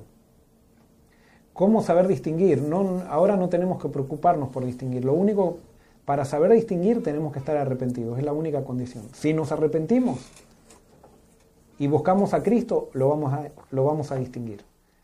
Eh, si no nos arrepentimos, no lo vamos a distinguir. Eh, no nos vamos a dar cuenta incluso. Es más, si no nos arrepentimos, posiblemente terminemos, no es posiblemente, seguro vamos a terminar persiguiendo a todos aquellos que se arrepintieron. Entonces, va a haber dos maneras en que, en que te des cuenta. Cuando veas que, te, que corporativamente este grupo empieza a ser perseguido, posiblemente ya ello, eso esté sucediendo, o si algún día tú estás persiguiendo a gente por causas religiosas, entonces te das cuenta que quedaste del lado de afuera y que estás persiguiendo, te vas a dar cuenta que ya se formaron los dos testigos. Muy bien. Antes de continuar, yo quería recordarles eh, que hoy día hemos enviado nuestro primer email eh, con la información de nuestra iglesia y con el resumen, no en resumen, sino que el diálogo abierto del primer capítulo de Apocalipsis por escrito. Eh, y, casi no es un resumen, sino que es transcrito básicamente todo lo que hemos hablado en el primer capítulo, incluso las preguntas por escrito. Y muchos de ustedes ya lo han recibido. Si no lo han recibido, busquen en su correo spam o el correo no deseado. Tal vez se ha ido ahí el email, si es que usted se inscribió. Si es que no lo ha recibido aún y no está en el correo spam, no se preocupe porque los últimos que se inscribieron las, durante las últimas semanas, eh, todavía estamos pasando toda esa información y durante esta semana entonces van a recibir el email. Así que si no lo recibió hoy día, si revisó en el correo spam no deseado, en el correo no deseado y no está ahí, no se preocupe, durante la semana lo va a recibir. Si no se inscribió, todavía puede inscribirse, incluso durante las siguientes semanas lo puede hacer. A medida que se vaya inscribiendo gente, seguiremos enviando. ¿Cómo inscribirse? No tienen que inscribirse en Facebook, no tienen que inscribirse en YouTube, sino que tienen que ir a la página iglesiafc.com slash info. Poner en su buscador Safari, Firefox, Google Chrome, el que usted usa, escribir, tipear iglesiafc.com slash info. Y ahí en esa página le pedirán eh, varias informaciones para entonces usted se pueda inscribir y pueda recibir todos los capítulos de diálogo abierto por escrito. Ya mandamos el capítulo 1, luego mandaremos el capítulo 2, ya llevamos siete capítulos que ya están listos para ir ser enviados y en el mes de agosto empezaremos a enviar los devocionales que cada uno de los pastores eh, de nuestra iglesia eh, irán preparando para cada semana, entonces usted pueda recibir estos devocionales del pastor Barrios, pastor Osorio, la pastora Saraí y el pastor Gaitán. Así que también para recibir esos devocionales debe inscribirse en iglesiafc.com slash info. Pastor, ahora sí podemos continuar.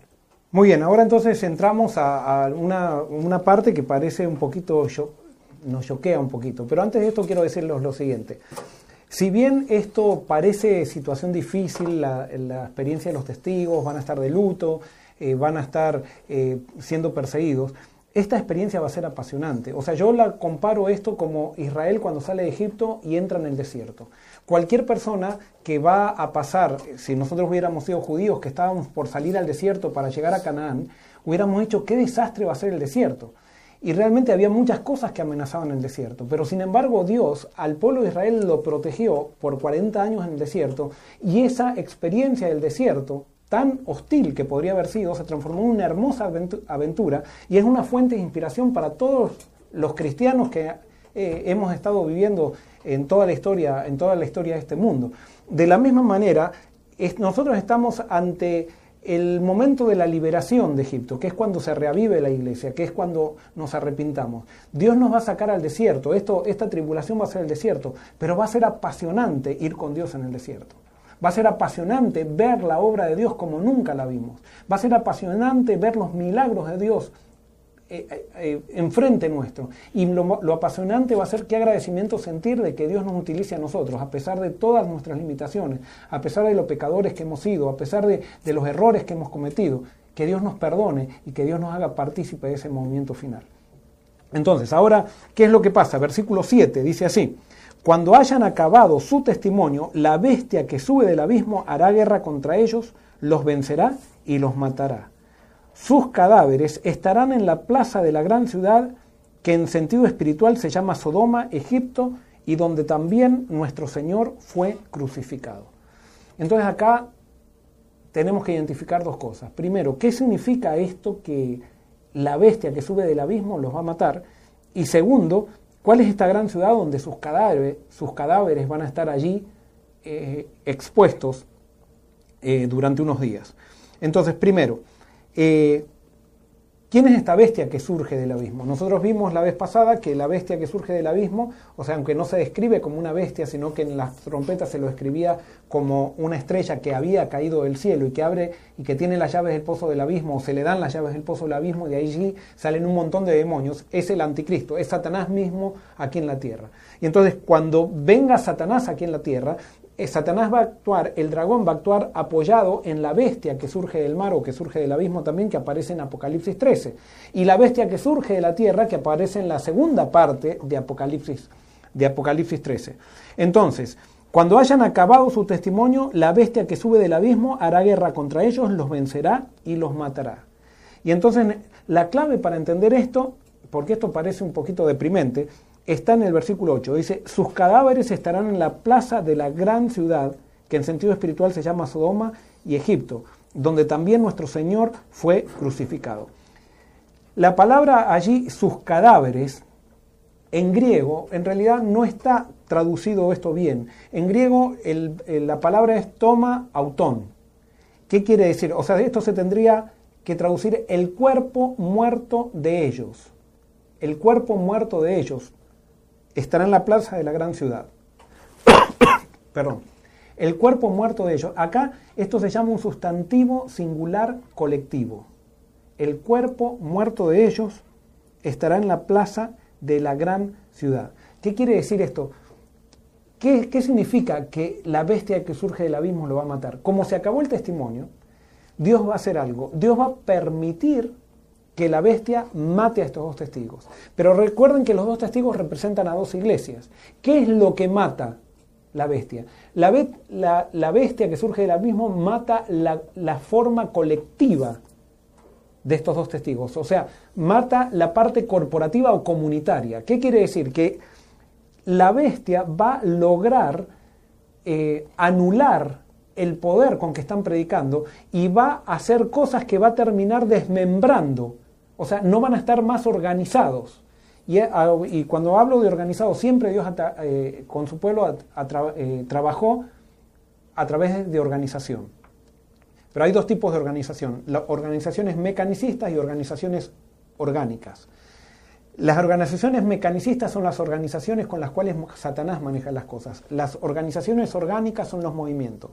Bueno, ¿qué es lo que va a matar la bestia? Va a lograr desmembrar, va a lograr que cada persona de estos movimientos que pertenezcan a estos dos testigos, a este movimiento final, quede sola.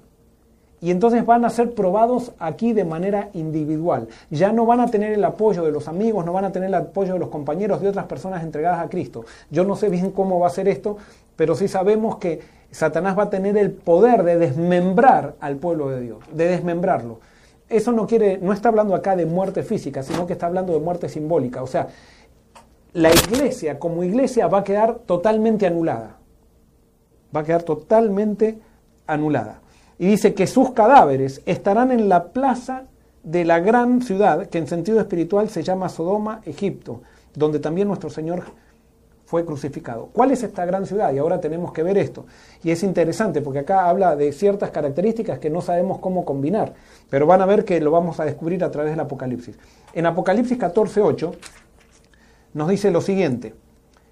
Otro ángel lo siguió diciendo, ha caído, ha caído la Babilonia, la gran ciudad, porque ha hecho beber a todas las naciones del vino del furor de su fornicación. Entonces acá Babilonia está descrita como la gran ciudad y dice acá que los cadáveres de estos dos testigos estarán en la gran ciudad. Por lo tanto, evidentemente la gran ciudad es Babilonia. Vamos a otro versículo, vamos a capítulo 16, versículo 19. Capítulo 16, versículo 19, dice así, la gran ciudad se dividió en tres partes. Esto está hablando del juicio a Babilonia, cuando Babilonia va a ser destruida.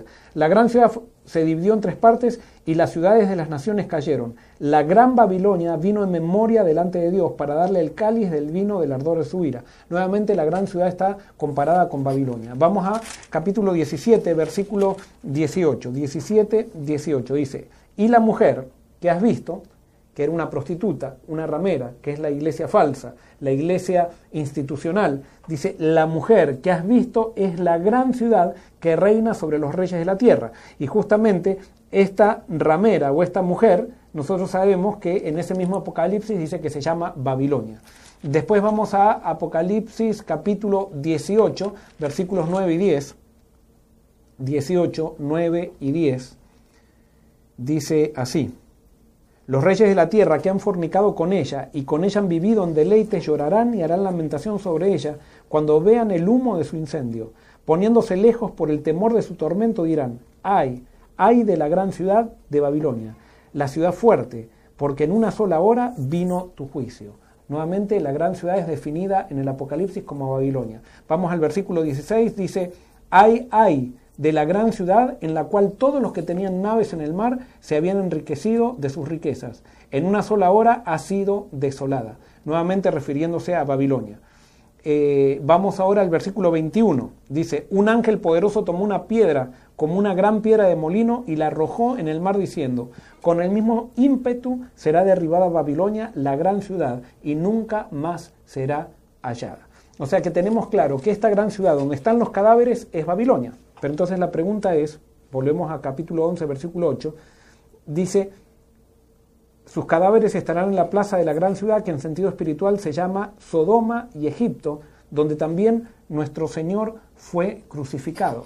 Sodoma, ¿por qué se llama Sodoma? Y acá está Babilonia. Babilonia tiene la capacidad de unir al mundo. Eso fue lo que hicieron la Torre de Babel. Todas las ciudades, estados que estaban separadas, Nimrod el cazador logró unirlas en un solo imperio. Entonces, esta Babilonia final, esta eh, gran ciudad, va a lograr unir todo tipo, los tres tipos de personas que quedan en, en, el mundo. ¿Y cuál es el primer tipo de personas? Son los que están representados por Sodoma. ¿De qué es símbolo Sodoma? Sodoma es símbolo del el desenfreno. Sodoma es símbolo de ir en contra de lo natural. Sodoma es símbolo de ir en contra del plan de Dios para el ser humano. Entonces, todas las personas que les gusta el desenfreno, que les gusta vivir en contra de lo que Dios determinó, que les gusta eh, hacer que lo bueno parezca malo y que lo malo declararlo como bueno, esas personas son representadas por Sodoma. Y Babilonia va a nuclear a esas personas. Dice que también eh, espiritualmente esa gran ciudad representa a Egipto. ¿Quiénes son los de Egipto? Si nosotros vamos a Éxodo capítulo 5, 2, Egipto siempre es, eh, es representado como un desafío a Dios. Cuando Faraón dice, ¿y quién es Dios para que yo lo haga caso? Es la negación de Dios. O sea, son las personas que no quieren a Dios. ¿Por qué? ¿Por qué no quieren a Dios? Porque saben que si hay un Dios tienen que someterse a Él y ellos quieren ser dioses de sus propias vidas como Faraón y desafiar el mundo y determinar lo que hay que hacer de acuerdo a lo que a ellos les parece. Eso es lo que representa Egipto. Y generalmente está representado por el paganismo, por la gente que no quiere reconocer al Dios creador en sus vidas. Babilonia va a nuclear a esa gente. Y después está también en Babilonia, allí en el versículo, dice, donde también simbólicamente nuestro Señor fue crucificado.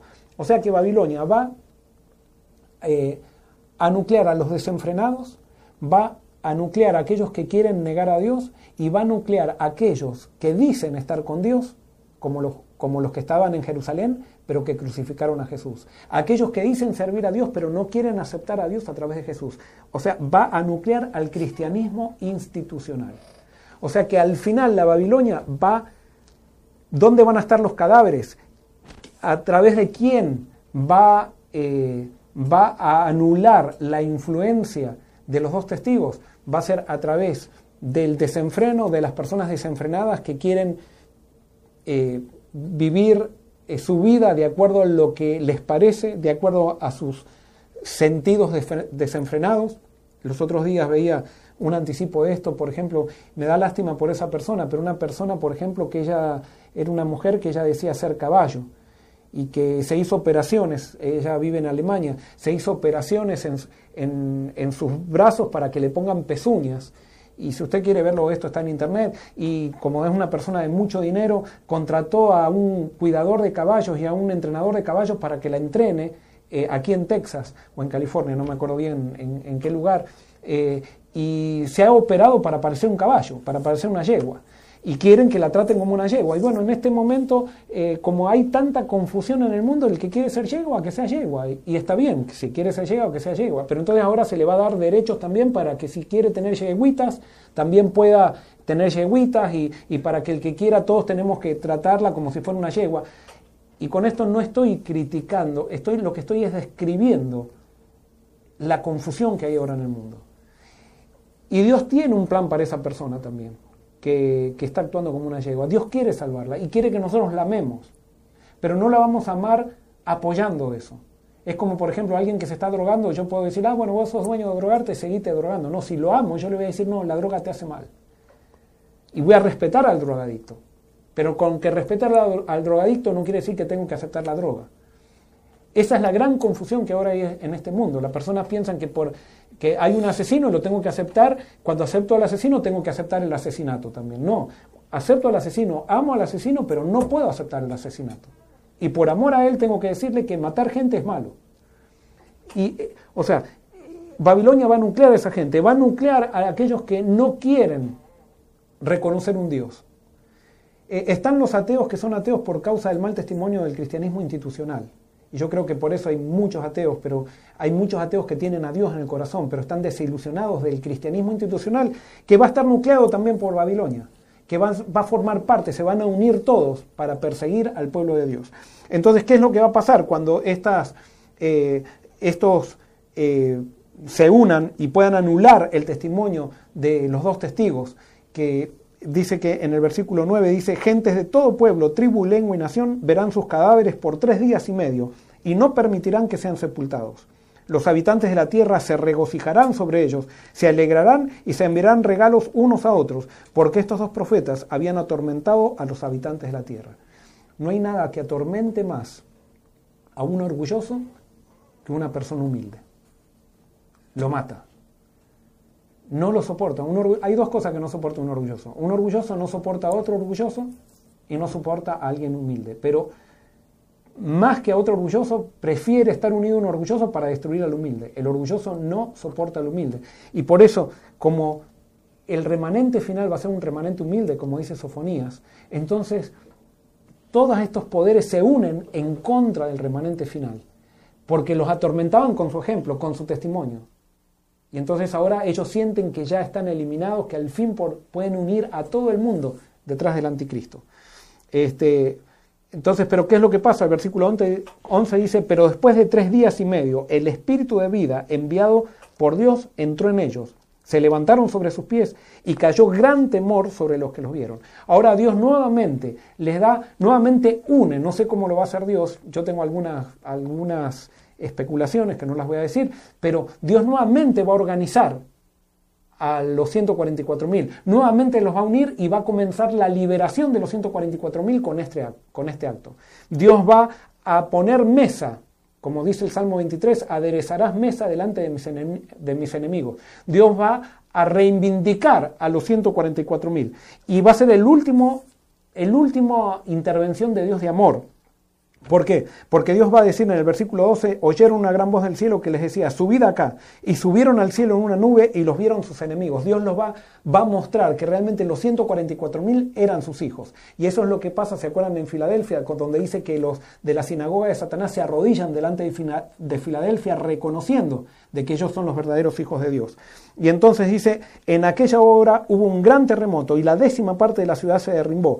Por el terremoto murieron siete mil hombres. Los demás se, aterrorizaron y dieron gloria a Dios del cielo. Entonces, ¿qué pasa? En este momento dice que hay un sector que da gloria a Dios. Con este acto de reivindicar a los 144 mil, los duros de corazón que llegaron hasta el final, los últimos duros que todavía no rechazaron al Espíritu, ahí se van a entregar a Dios y se van a sumar. Y ahí viene la liberación y entonces viene la séptima trompeta, que la voy a dejar para que ustedes la lean en sus casas, porque simplemente en la séptima trompeta se empieza a dar la liberación del pueblo de Dios, y ahí vienen las siete plagas, viene, y después de la séptima trompeta, como dice Pablo en la última trompeta, Cristo viene y viene para rescatar a todos los de su pueblo que lo han aceptado. Que en ese último minuto estarán estos que se aterrorizaron por este terremoto que va a sacudir a Babilonia. Muy bien, eh, preguntas. Excelente, excelente, tema. Muy claro, Pastor, muy claro. Pastor, ¿dónde está la séptima trompeta para que lo, lo, puedan estudiar? La séptima trompeta viene después del versículo 14. Es muy sencillo, no hay mucho que descubrir allí. Lo único que quiero decirles es que en la séptima trompeta entra todas las siete plagas finales. O sea, las siete plagas finales están incluidas dentro de las siete trompetas y después viene Cristo. De la séptima trompeta. De la séptima trompeta, perdón. Muy bien.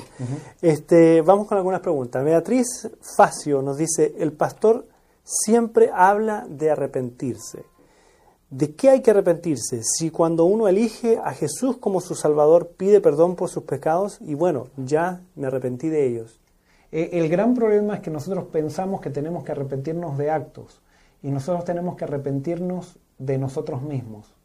Arrepentimiento no es que yo me arrepiento de un pecado y después ya no estoy más arrepentido. No es que me tengo que arrepentir. Yo ando en arrepentimiento. Cuando me separo de Dios, me salgo del arrepentimiento. Arrepentimiento significa cambio de mente. Entonces, yo me, me, arrepiento de mis pecados, eso es puntual, pero el arrepentimiento es un proceso, es un estado. Jesús vivió en arrepentimiento. Él no se tuvo que no se tuvo que arrepentir de ningún pecado, pero vivía en arrepentimiento. Él vivía con la mente cambiada, con la mente conectada con su Padre. Eso es estar en arrepentimiento. Entonces, arrepentimiento para nosotros significa recibir una revelación de Jesús y reconocer de que somos orgullosos. Porque ahí está el gran problema. Muchas veces nosotros decimos, miramos para atrás y vemos todas las cosas buenas que hemos hecho. Y ah, yo estoy estudiando la Biblia y estoy estudiando el Apocalipsis todos los miércoles. Entonces yo no soy tan malo. Yo no. Cuando tú recibes una revelación de Jesús, te das cuenta que a pesar de que estés estudiando el Apocalipsis, a pesar de que te hayas arrepentido de tus pecados, tu corazón es orgulloso y continuamente tienes que estar poniéndolo en las manos de Dios. Esa visión de ti mismo, de que tú eres un peligro, de que tú eres una amenaza, eso es arrepentimiento. Hasta que tú no reconozcas que el problema de tu vida eres tú, no es ni tanto el diablo, eres tú. Hasta que no reconozcas eso, no hay todavía verdadero arrepentimiento. Y ese arrepentimiento, esa revelación de mí mismo, viene a través de una revelación de quién es Jesús. Al, lado de Jesús, nadie se puede sentir bueno. Por eso yo siempre digo, yo no oro más por Señor, hazme humilde. Yo lo que le pido a Dios, Señor, hazme consciente de mi orgullo. Y cuando soy consciente de mi orgullo, me doy cuenta que soy un desastre y busco a Dios y permanezco en Dios para que Él sea humilde en mí, porque yo no puedo ser humilde. Muy bien. Tal vez un buen ejemplo de eso, pastor, el joven rico, que el joven rico Tal vez en su momento se entregó a, a Dios, eh, él, según él guardaba todos los mandamientos, tenía todo, pero sus posesiones las amaba tanto que seguramente tenía orgullo de todo lo que tenía y por eso no, no, no pudo seguir a Jesús. Nunca tuvo arrepentimiento el joven rico. Él sí posiblemente habrá confesado pecados, porque eso le enseñaban que había que hacer, pero no tuvo nunca arrepentimiento, porque nunca descubrió quién era él. Perfecto. Eh, Johnny Carrazán dice y nos comenta, si bien no descarto que haya un cumplimiento a futuro, en- refiriéndose a los dos testigos, tengo entendido que los dos testigos son el Antiguo y Nuevo Testamento, que dicha profecía tuvo su cumplimiento en la Revolución Francesa. ¿Es así? Bueno, eh, por eso es lo que tienes entendido, lo que te enseñaron, y eso es la aplicación histórica, que las implicaciones históricas tienen esta característica. En una aplicación histórica nunca se dan todos los elementos eh, que aparecen en la profecía. Hay el- elementos principales que se aplican a la, a la situación, pero no todos los elementos. Eh, y eso yo creo también en esa aplicación histórica, creo que fue real, que se dio en la Revolución Francesa, pero no es la intención del Apocalipsis. La intención del Apocalipsis la tenemos que descubrir en el mismo Apocalipsis, no la podemos descubrir eh, simplemente en un he- hecho histórico. Vuelvo a repetir, el Apocalipsis nos dice que los dos candelabros son, eh, son dos iglesias. Me dice también, en las, en las iglesias está incluido en la Biblia, o sea, el- los que predican en las iglesias tienen que predicar la Biblia, por eso en ese sentido sí puede ser la Biblia. Pero eso también es mi interpretación y por eso eh, este diálogo es bueno y cada uno tendrá que ver en oración y ver qué es lo que Dios le dice a través del estudio de la Biblia. Muy bien, eh, Roberto Cardinali, y voy a eh, juntar esta pregunta en dos que nos hace Roberto y Magali. Dice, al subir al cielo los dos testigos resucitados del versículo 12, 12 ¿es literal? ¿Van a ascender al, cielo previo a la segunda venida? Y lo junto aquí, ¿será el arrebatamiento o el rapto lo que sucede cuando dice que subieron al cielo en una nube? Muy bien, es una muy buena pregunta. Yo tengo mi interpretación, es que como esto está escrito simbólicamente, no es algo literal, pero eh, habrá que ver qué es lo que pasa cuando llegue el momento. O sea, eh, Dios siempre nos sorprende. Pero como esto es simbólico, yo creo que lo que quiere es que Dios le va a dar a los dos testigos, antes estaban vestidos de silicio, ahora ya le saca el silicio y entonces entra en una prominencia eh, como que lo sube en una nube para que todo el mundo se dé cuenta. Y es a través de esa vindicación que Dios hace, es la última predicación, la última predicación eh, que hace que se arrepientan los más duros, que están, que llegaron hasta el final del tiempo de gracia y que todavía no se arrepintieron. Pero esa es mi interpretación. Pero puede ser lo que ustedes dicen también. Muy bien, Andrea dice, por lo que dijo entonces los tres días y medio son literales. ¿Vamos a estar entonces sin organización solamente por esos tres días y medio? aparentemente. Pero vuelvo a repetir, yo no soy muy, muy, ¿cómo les puedo decir? Proclive a estar tratando de, de todos los detalles, encontrarle, porque muchas veces vamos a tener que esperar. Dios nos puede dar revelaciones generales y vamos a tener que esperar a que suceda y Dios nos mostrará. eh, pero a mi criterio, eh, sí. Eh, o sea, esta va a ser la prueba en la cual cada uno individualmente va a quedar solo y vamos a ser probados solo, así como Jacob fue probado solo con el ángel, ¿se acuerdan en el río Jaboc? Él fue probado solo, se tuvo que apartar de su familia y todo, fue probado, tuvo allí una lucha con el ángel. Bueno, esto va a ser la prueba de los 144 mil. Eh, que no entiendo bien, o sea, eh, nosotros podemos sacar deducciones, o sea, cuál es el propósito de Dios, pero aparentemente Dios con esta prueba quiere que los 144 mil sigan creciendo. Y ese crecimiento se va a dar, que Dios les dio la oportunidad a ellos de estar como testigos. Ustedes fíjense que siempre Jesús dijo que eh, debíamos testificar de a dos. La compañía es fundamental en el testimonio. El trabajar juntos es fundamental. A Dios no le gusta que trabajemos solos. Pero en este caso va a ser un momento donde por primera vez vamos a estar solos, sin lo que es iglesia, y ahí vamos a depender solamente de Cristo. Y eso sí, va a ser un tiempo corto. Muy bien. Nilda Medina pregunta, ¿los que forman los 144.000 mueren por tres días? A mi criterio no, a mi criterio no, esto es simbólico, es lo que está acá está hablando de la muerte de sus cuerpos, no está hablando, acuérdense que el sustantivo que dice los, eh, eh, los cuerpos, el cuerpo muerto de ellos, es un sustantivo singular colectivo. Es como cuando dice serán una sola carne. Entonces acá está hablando de, de que ellos como, como testigos van a desaparecer tres días y medio. O sea, y eso, ¿qué simboliza? Que todos los que forman los testigos van a quedar eh, desperdigados, si podríamos decir así, solos. Entonces, eso es para mí la muerte. No quiere decir que van a morir literalmente. Sin embargo, sí podemos saber que va a haber un tiempo donde va a haber martirio también. Para mí esto no se refiere a martirio, pero va a haber un tiempo donde va a haber martirio, donde en el quinto sello se describe ese tiempo en el quinto sello eh, de la profecía segunda. Muy bien. Ariel Gastón pregunta, ¿se puede decir que la bestia va a cortar el Internet, que es lo que nos une visiblemente? Puede ser que la bestia corte el Internet.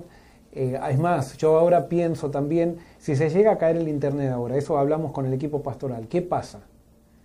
Y quizás sea, si se llega a caer el Internet ahora, quizás tengamos un anticipo de lo que va a ser esa prueba de estar solo.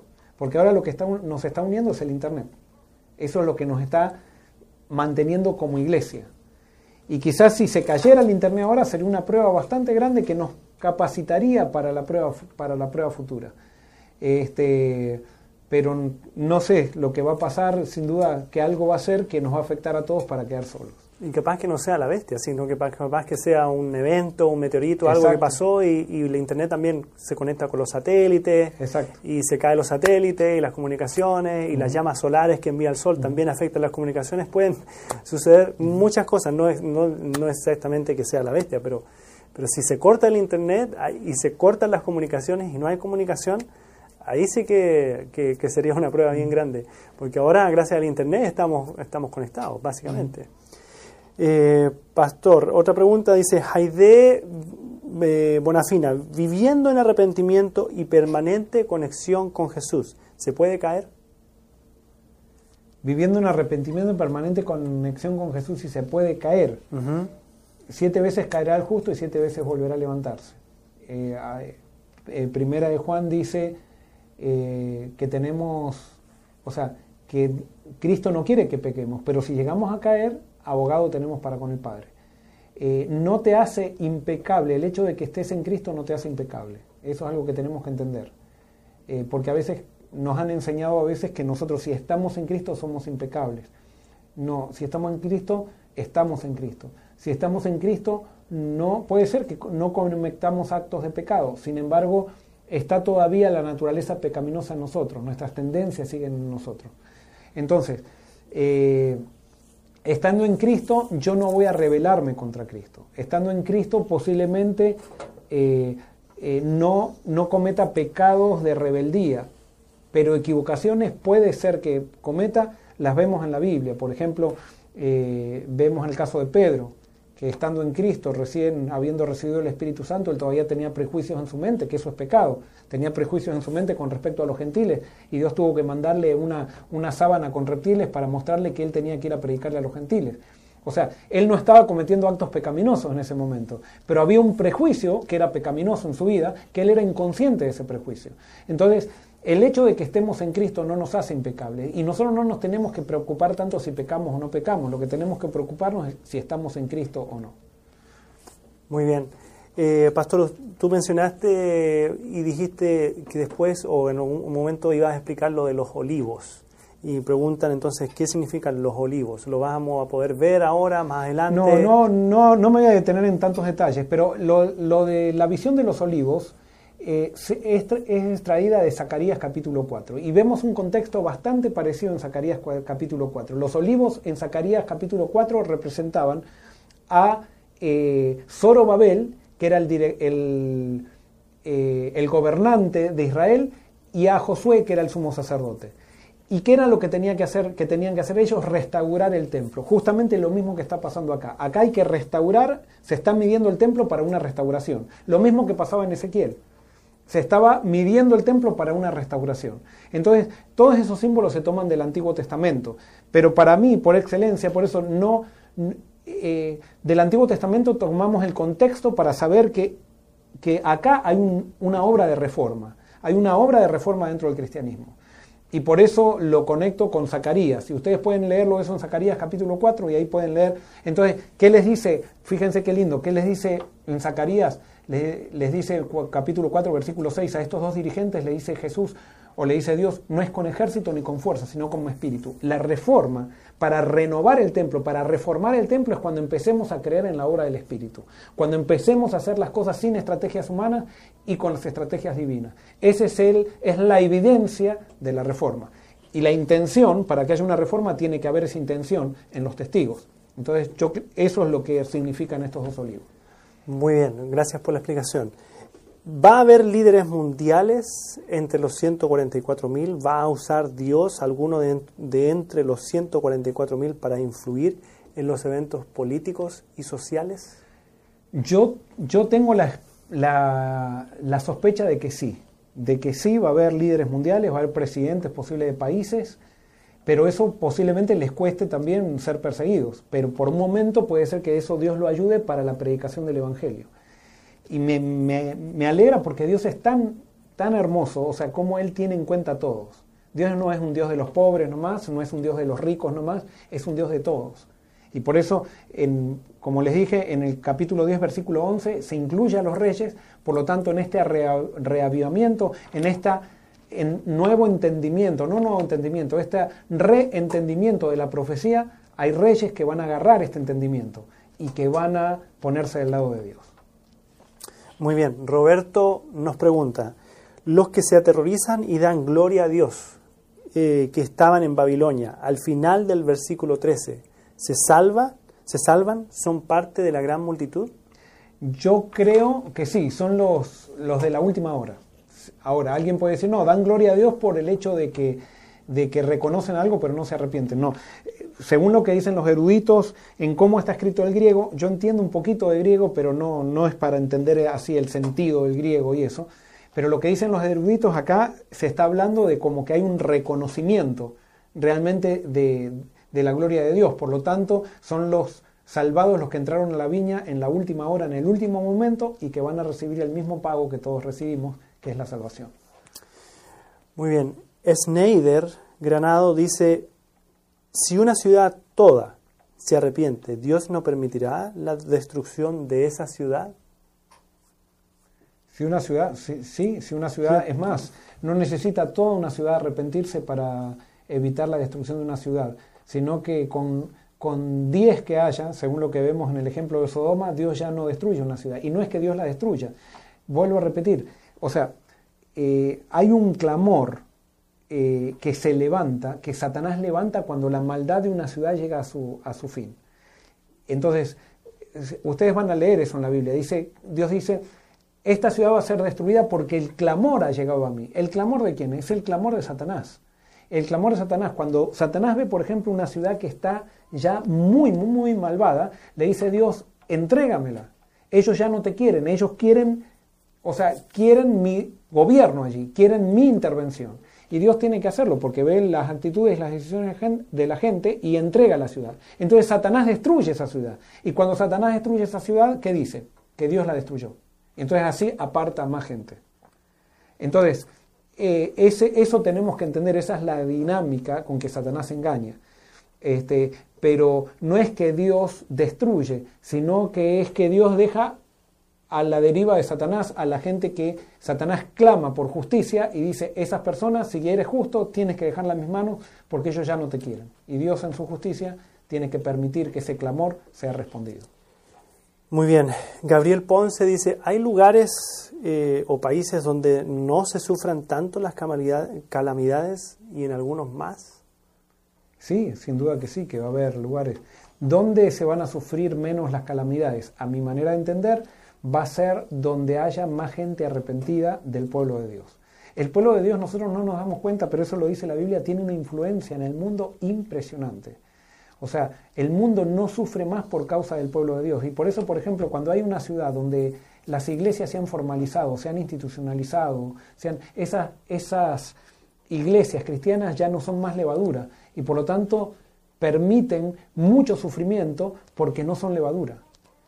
Y por eso, por ejemplo, cuando a ti te echan, tú eres un hijo de Dios y te echan de tu trabajo, la persona que te echa de tu trabajo está perdiendo la bendición que implicaba que tú estés con Él. Y después cuando te vas, lo, se dan cuenta, si es que tú realmente estabas con Dios, se dan cuenta y empiezan a recibir la influencia de las personas que están con Satanás, que contratan en, eh, que contratan, eh, en, tu, en tu lugar, y realmente van cosechando las consecuencias de eso.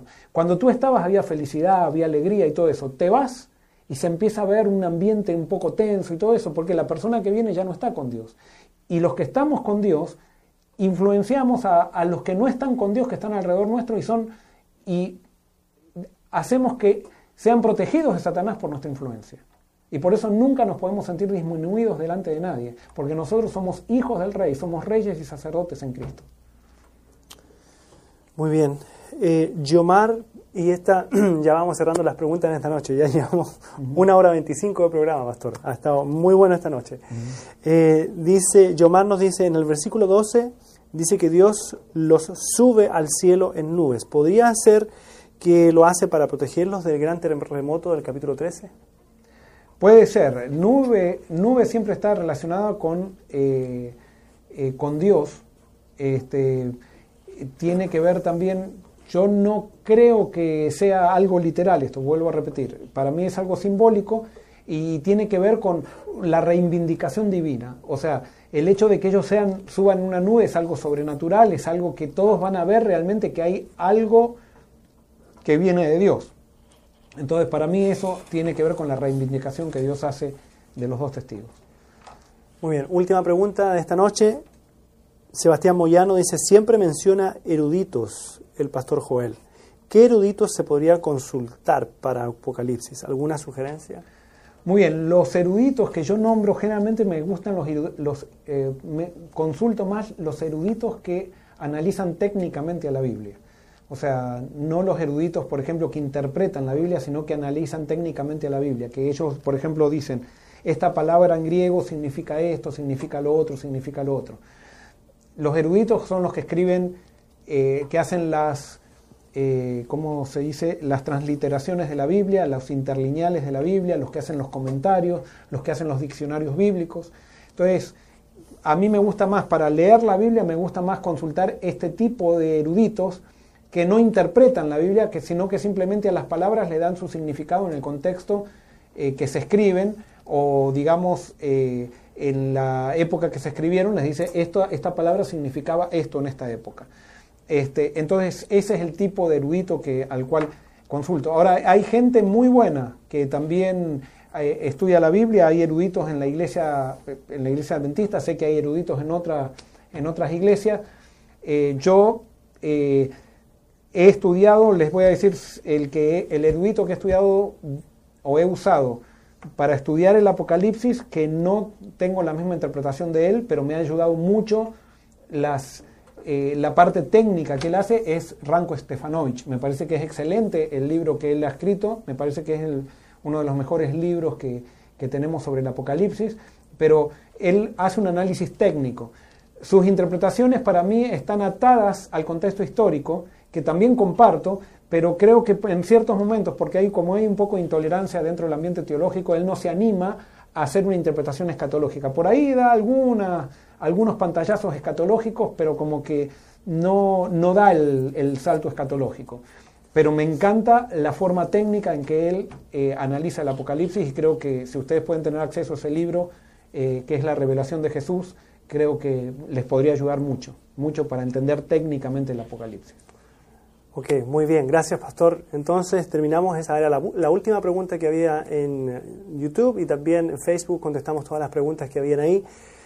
Quiero recordarles un par de cosas. Eh, a los que se han inscrito en nuestra página iglesiafc.com info para ser nuestros miembros virtuales, para estar más en contacto con nosotros, les recordamos que hoy se envió el primer email pero no se envió el email a todos los que se han inscrito. Así que si usted no lo recibió, no se preocupe, en el resto de la semana seguiremos mandando el primer capítulo de Diálogo Abierto por escrito, además de un mensaje que ha mandado nuestro pastor Barrios para ustedes en este primer email, newsletter que hemos eh, mandado para todos ustedes.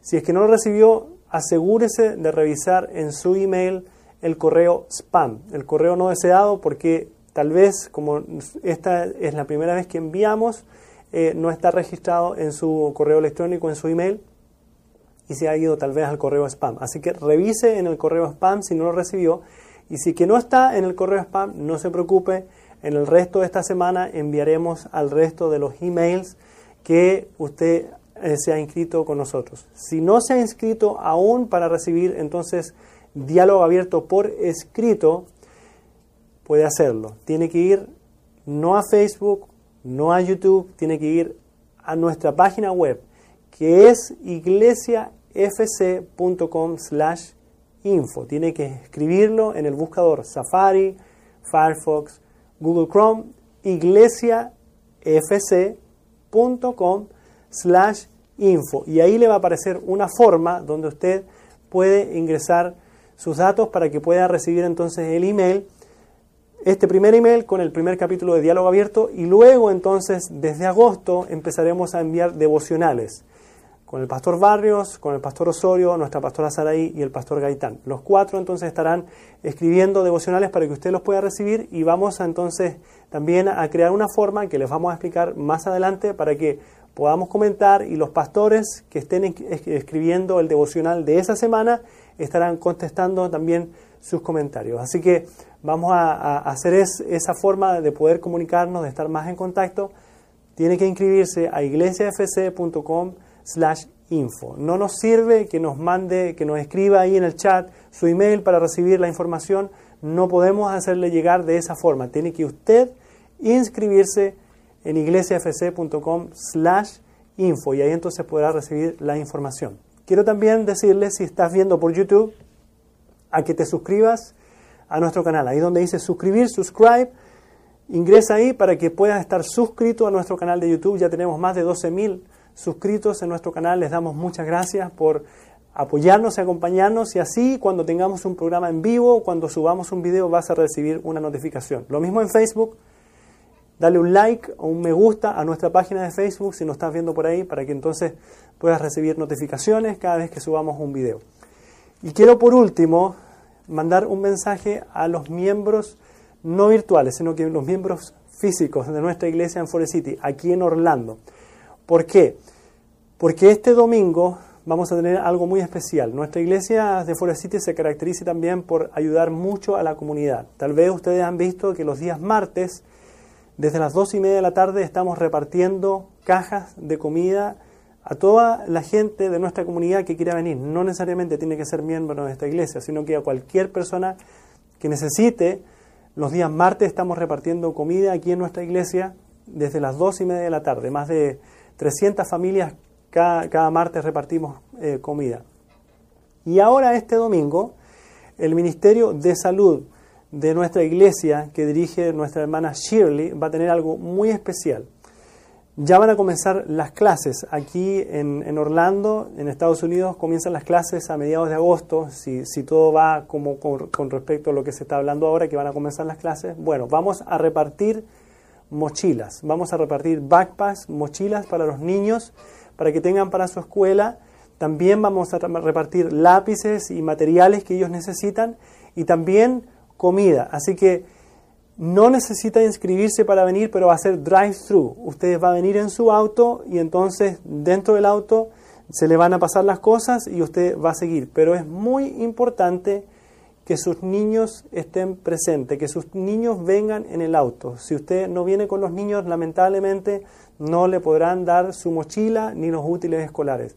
Es importante que venga eh, para que, con sus niños para que entonces puedan repartirse la comida y los útiles escolares y la mochila. ¿Cuándo? Este domingo, 26 de julio, aquí en nuestra iglesia, de 9 de la mañana a 3 de la tarde. De 9 de la mañana a 3 de la tarde va a haber un drive-thru donde entonces se le podrán repartir. Tenemos más de 400 mochilas, 400 backpacks para repartir a todos nuestros niños, no solamente de nuestra iglesia, sino que de la comunidad. Si alguno de ustedes, de nuestros hermanos de aquí de la iglesia, está viendo y conoce a alguien, tiene algún vecino, algún amigo que esté en necesidad y le va a hacer falta para sus hijos, entonces déjele saber que este domingo sin necesidad de inscribirse, tiene que venir con sus niños en el auto entre las 9 de la mañana y las 3 de la tarde.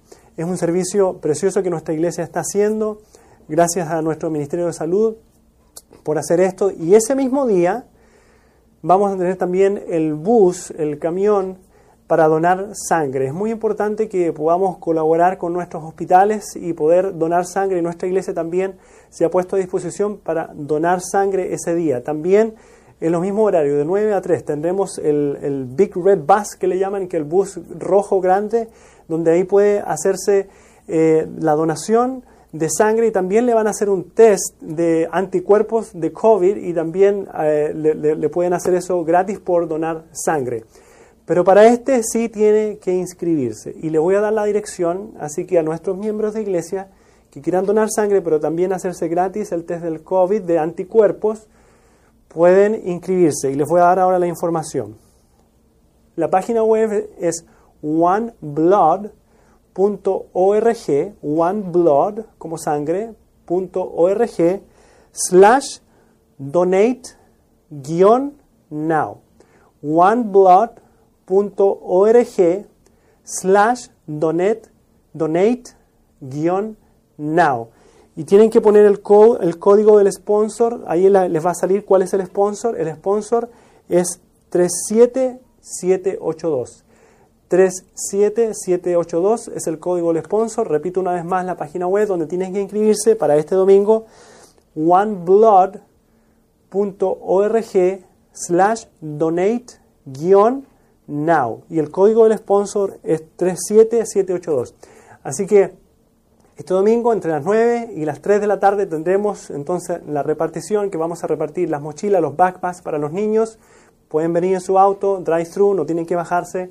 Sus niños presentes entre las 9 y 3 de la tarde. También tendremos útiles escolares, tendremos comida y en los que quieran donar sangre entonces se inscriben en oneblood.com slash donate now y el código del sponsor es 37782. Así que hemos dado esta información. Nuestra iglesia siempre está trabajando para la comunidad, siempre está presente en misión, que es lo que hemos estado tratando de hacer todos estos meses, todos estos años y ahora con más énfasis donde hay mucha necesidad. Así que los invitamos a nuestros miembros de iglesia que conozcan a alguien. Este domingo será la oportunidad entre 9 y 3 de la tarde para repartir los backpacks. Pastor. Muy bien, para terminar quiero decirles y quiero felicitarlos. Hemos llegado a la mitad del libro de Apocalipsis. Realmente no pensé que íbamos a llegar tanto. Yo pensaba quizás eh, hacer un estudio de las primeras dos profecías y hasta ahí ya cortar, pero veo que ustedes son buenos estudiantes. No sé cuántos habrán, me gustaría saber, nos gustaría saber cuántos habrán tomado todas las sesiones, habrán estado todas las sesiones con nosotros. Yo estoy seguro que si eh, has tomado todas las sesiones con nosotros, has estado compartiendo todas las sesiones con nosotros, si bien quizás no interpretes de la misma manera el Apocalipsis o hayas llegado a conclusiones diferentes, de alguna manera creo que a todos nos sirvió estar estudiando la palabra de Dios. Por eso hemos llegado a la mitad. Ahora vamos a ver, el Apocalipsis va a describir a los poderes anticristos y después la solución que Dios tiene eh, final para su pueblo. Y entonces de eso se trata la segunda mitad del Apocalipsis. Vamos a tener entonces una palabra oración para terminar. Querido Señor, gracias porque nuevamente pudimos, Señor, reunirnos, pero gracias por este peregrinaje. Que, Señor, a pesar de esta pandemia que estamos viviendo, tú has permitido que aprovechemos este problema que vivimos como sociedad para descubrir tu palabra, para profundizar en la profecía. Y te pedimos, Señor, que esto no haya sido en vano. Te pedimos que esto no haya sido simplemente para eh, formar conocimiento intelectual, sino que, Señor, esto sea como resultado la formación de un movimiento final. Que nos lleve, Señor, a buscarte a ti, a, creer en el perdón tuyo de los pecados que nos da, Señor, a todos libremente y a aferrarnos en los méritos de Jesús, Señor. Gracias, Señor, por todo. Bendice a todos los que están eh, conectados con nosotros. Tráenos unidad, Señor, a través de la distancia y que, eh, por sobre todo, protección, Señor, de todo mal. No permita, Señor, que vayamos al descanso sin haber cumplido la misión para la cual tú nos llamaste. Esto te pedimos y te lo agradecemos en el nombre de Jesús. Amén.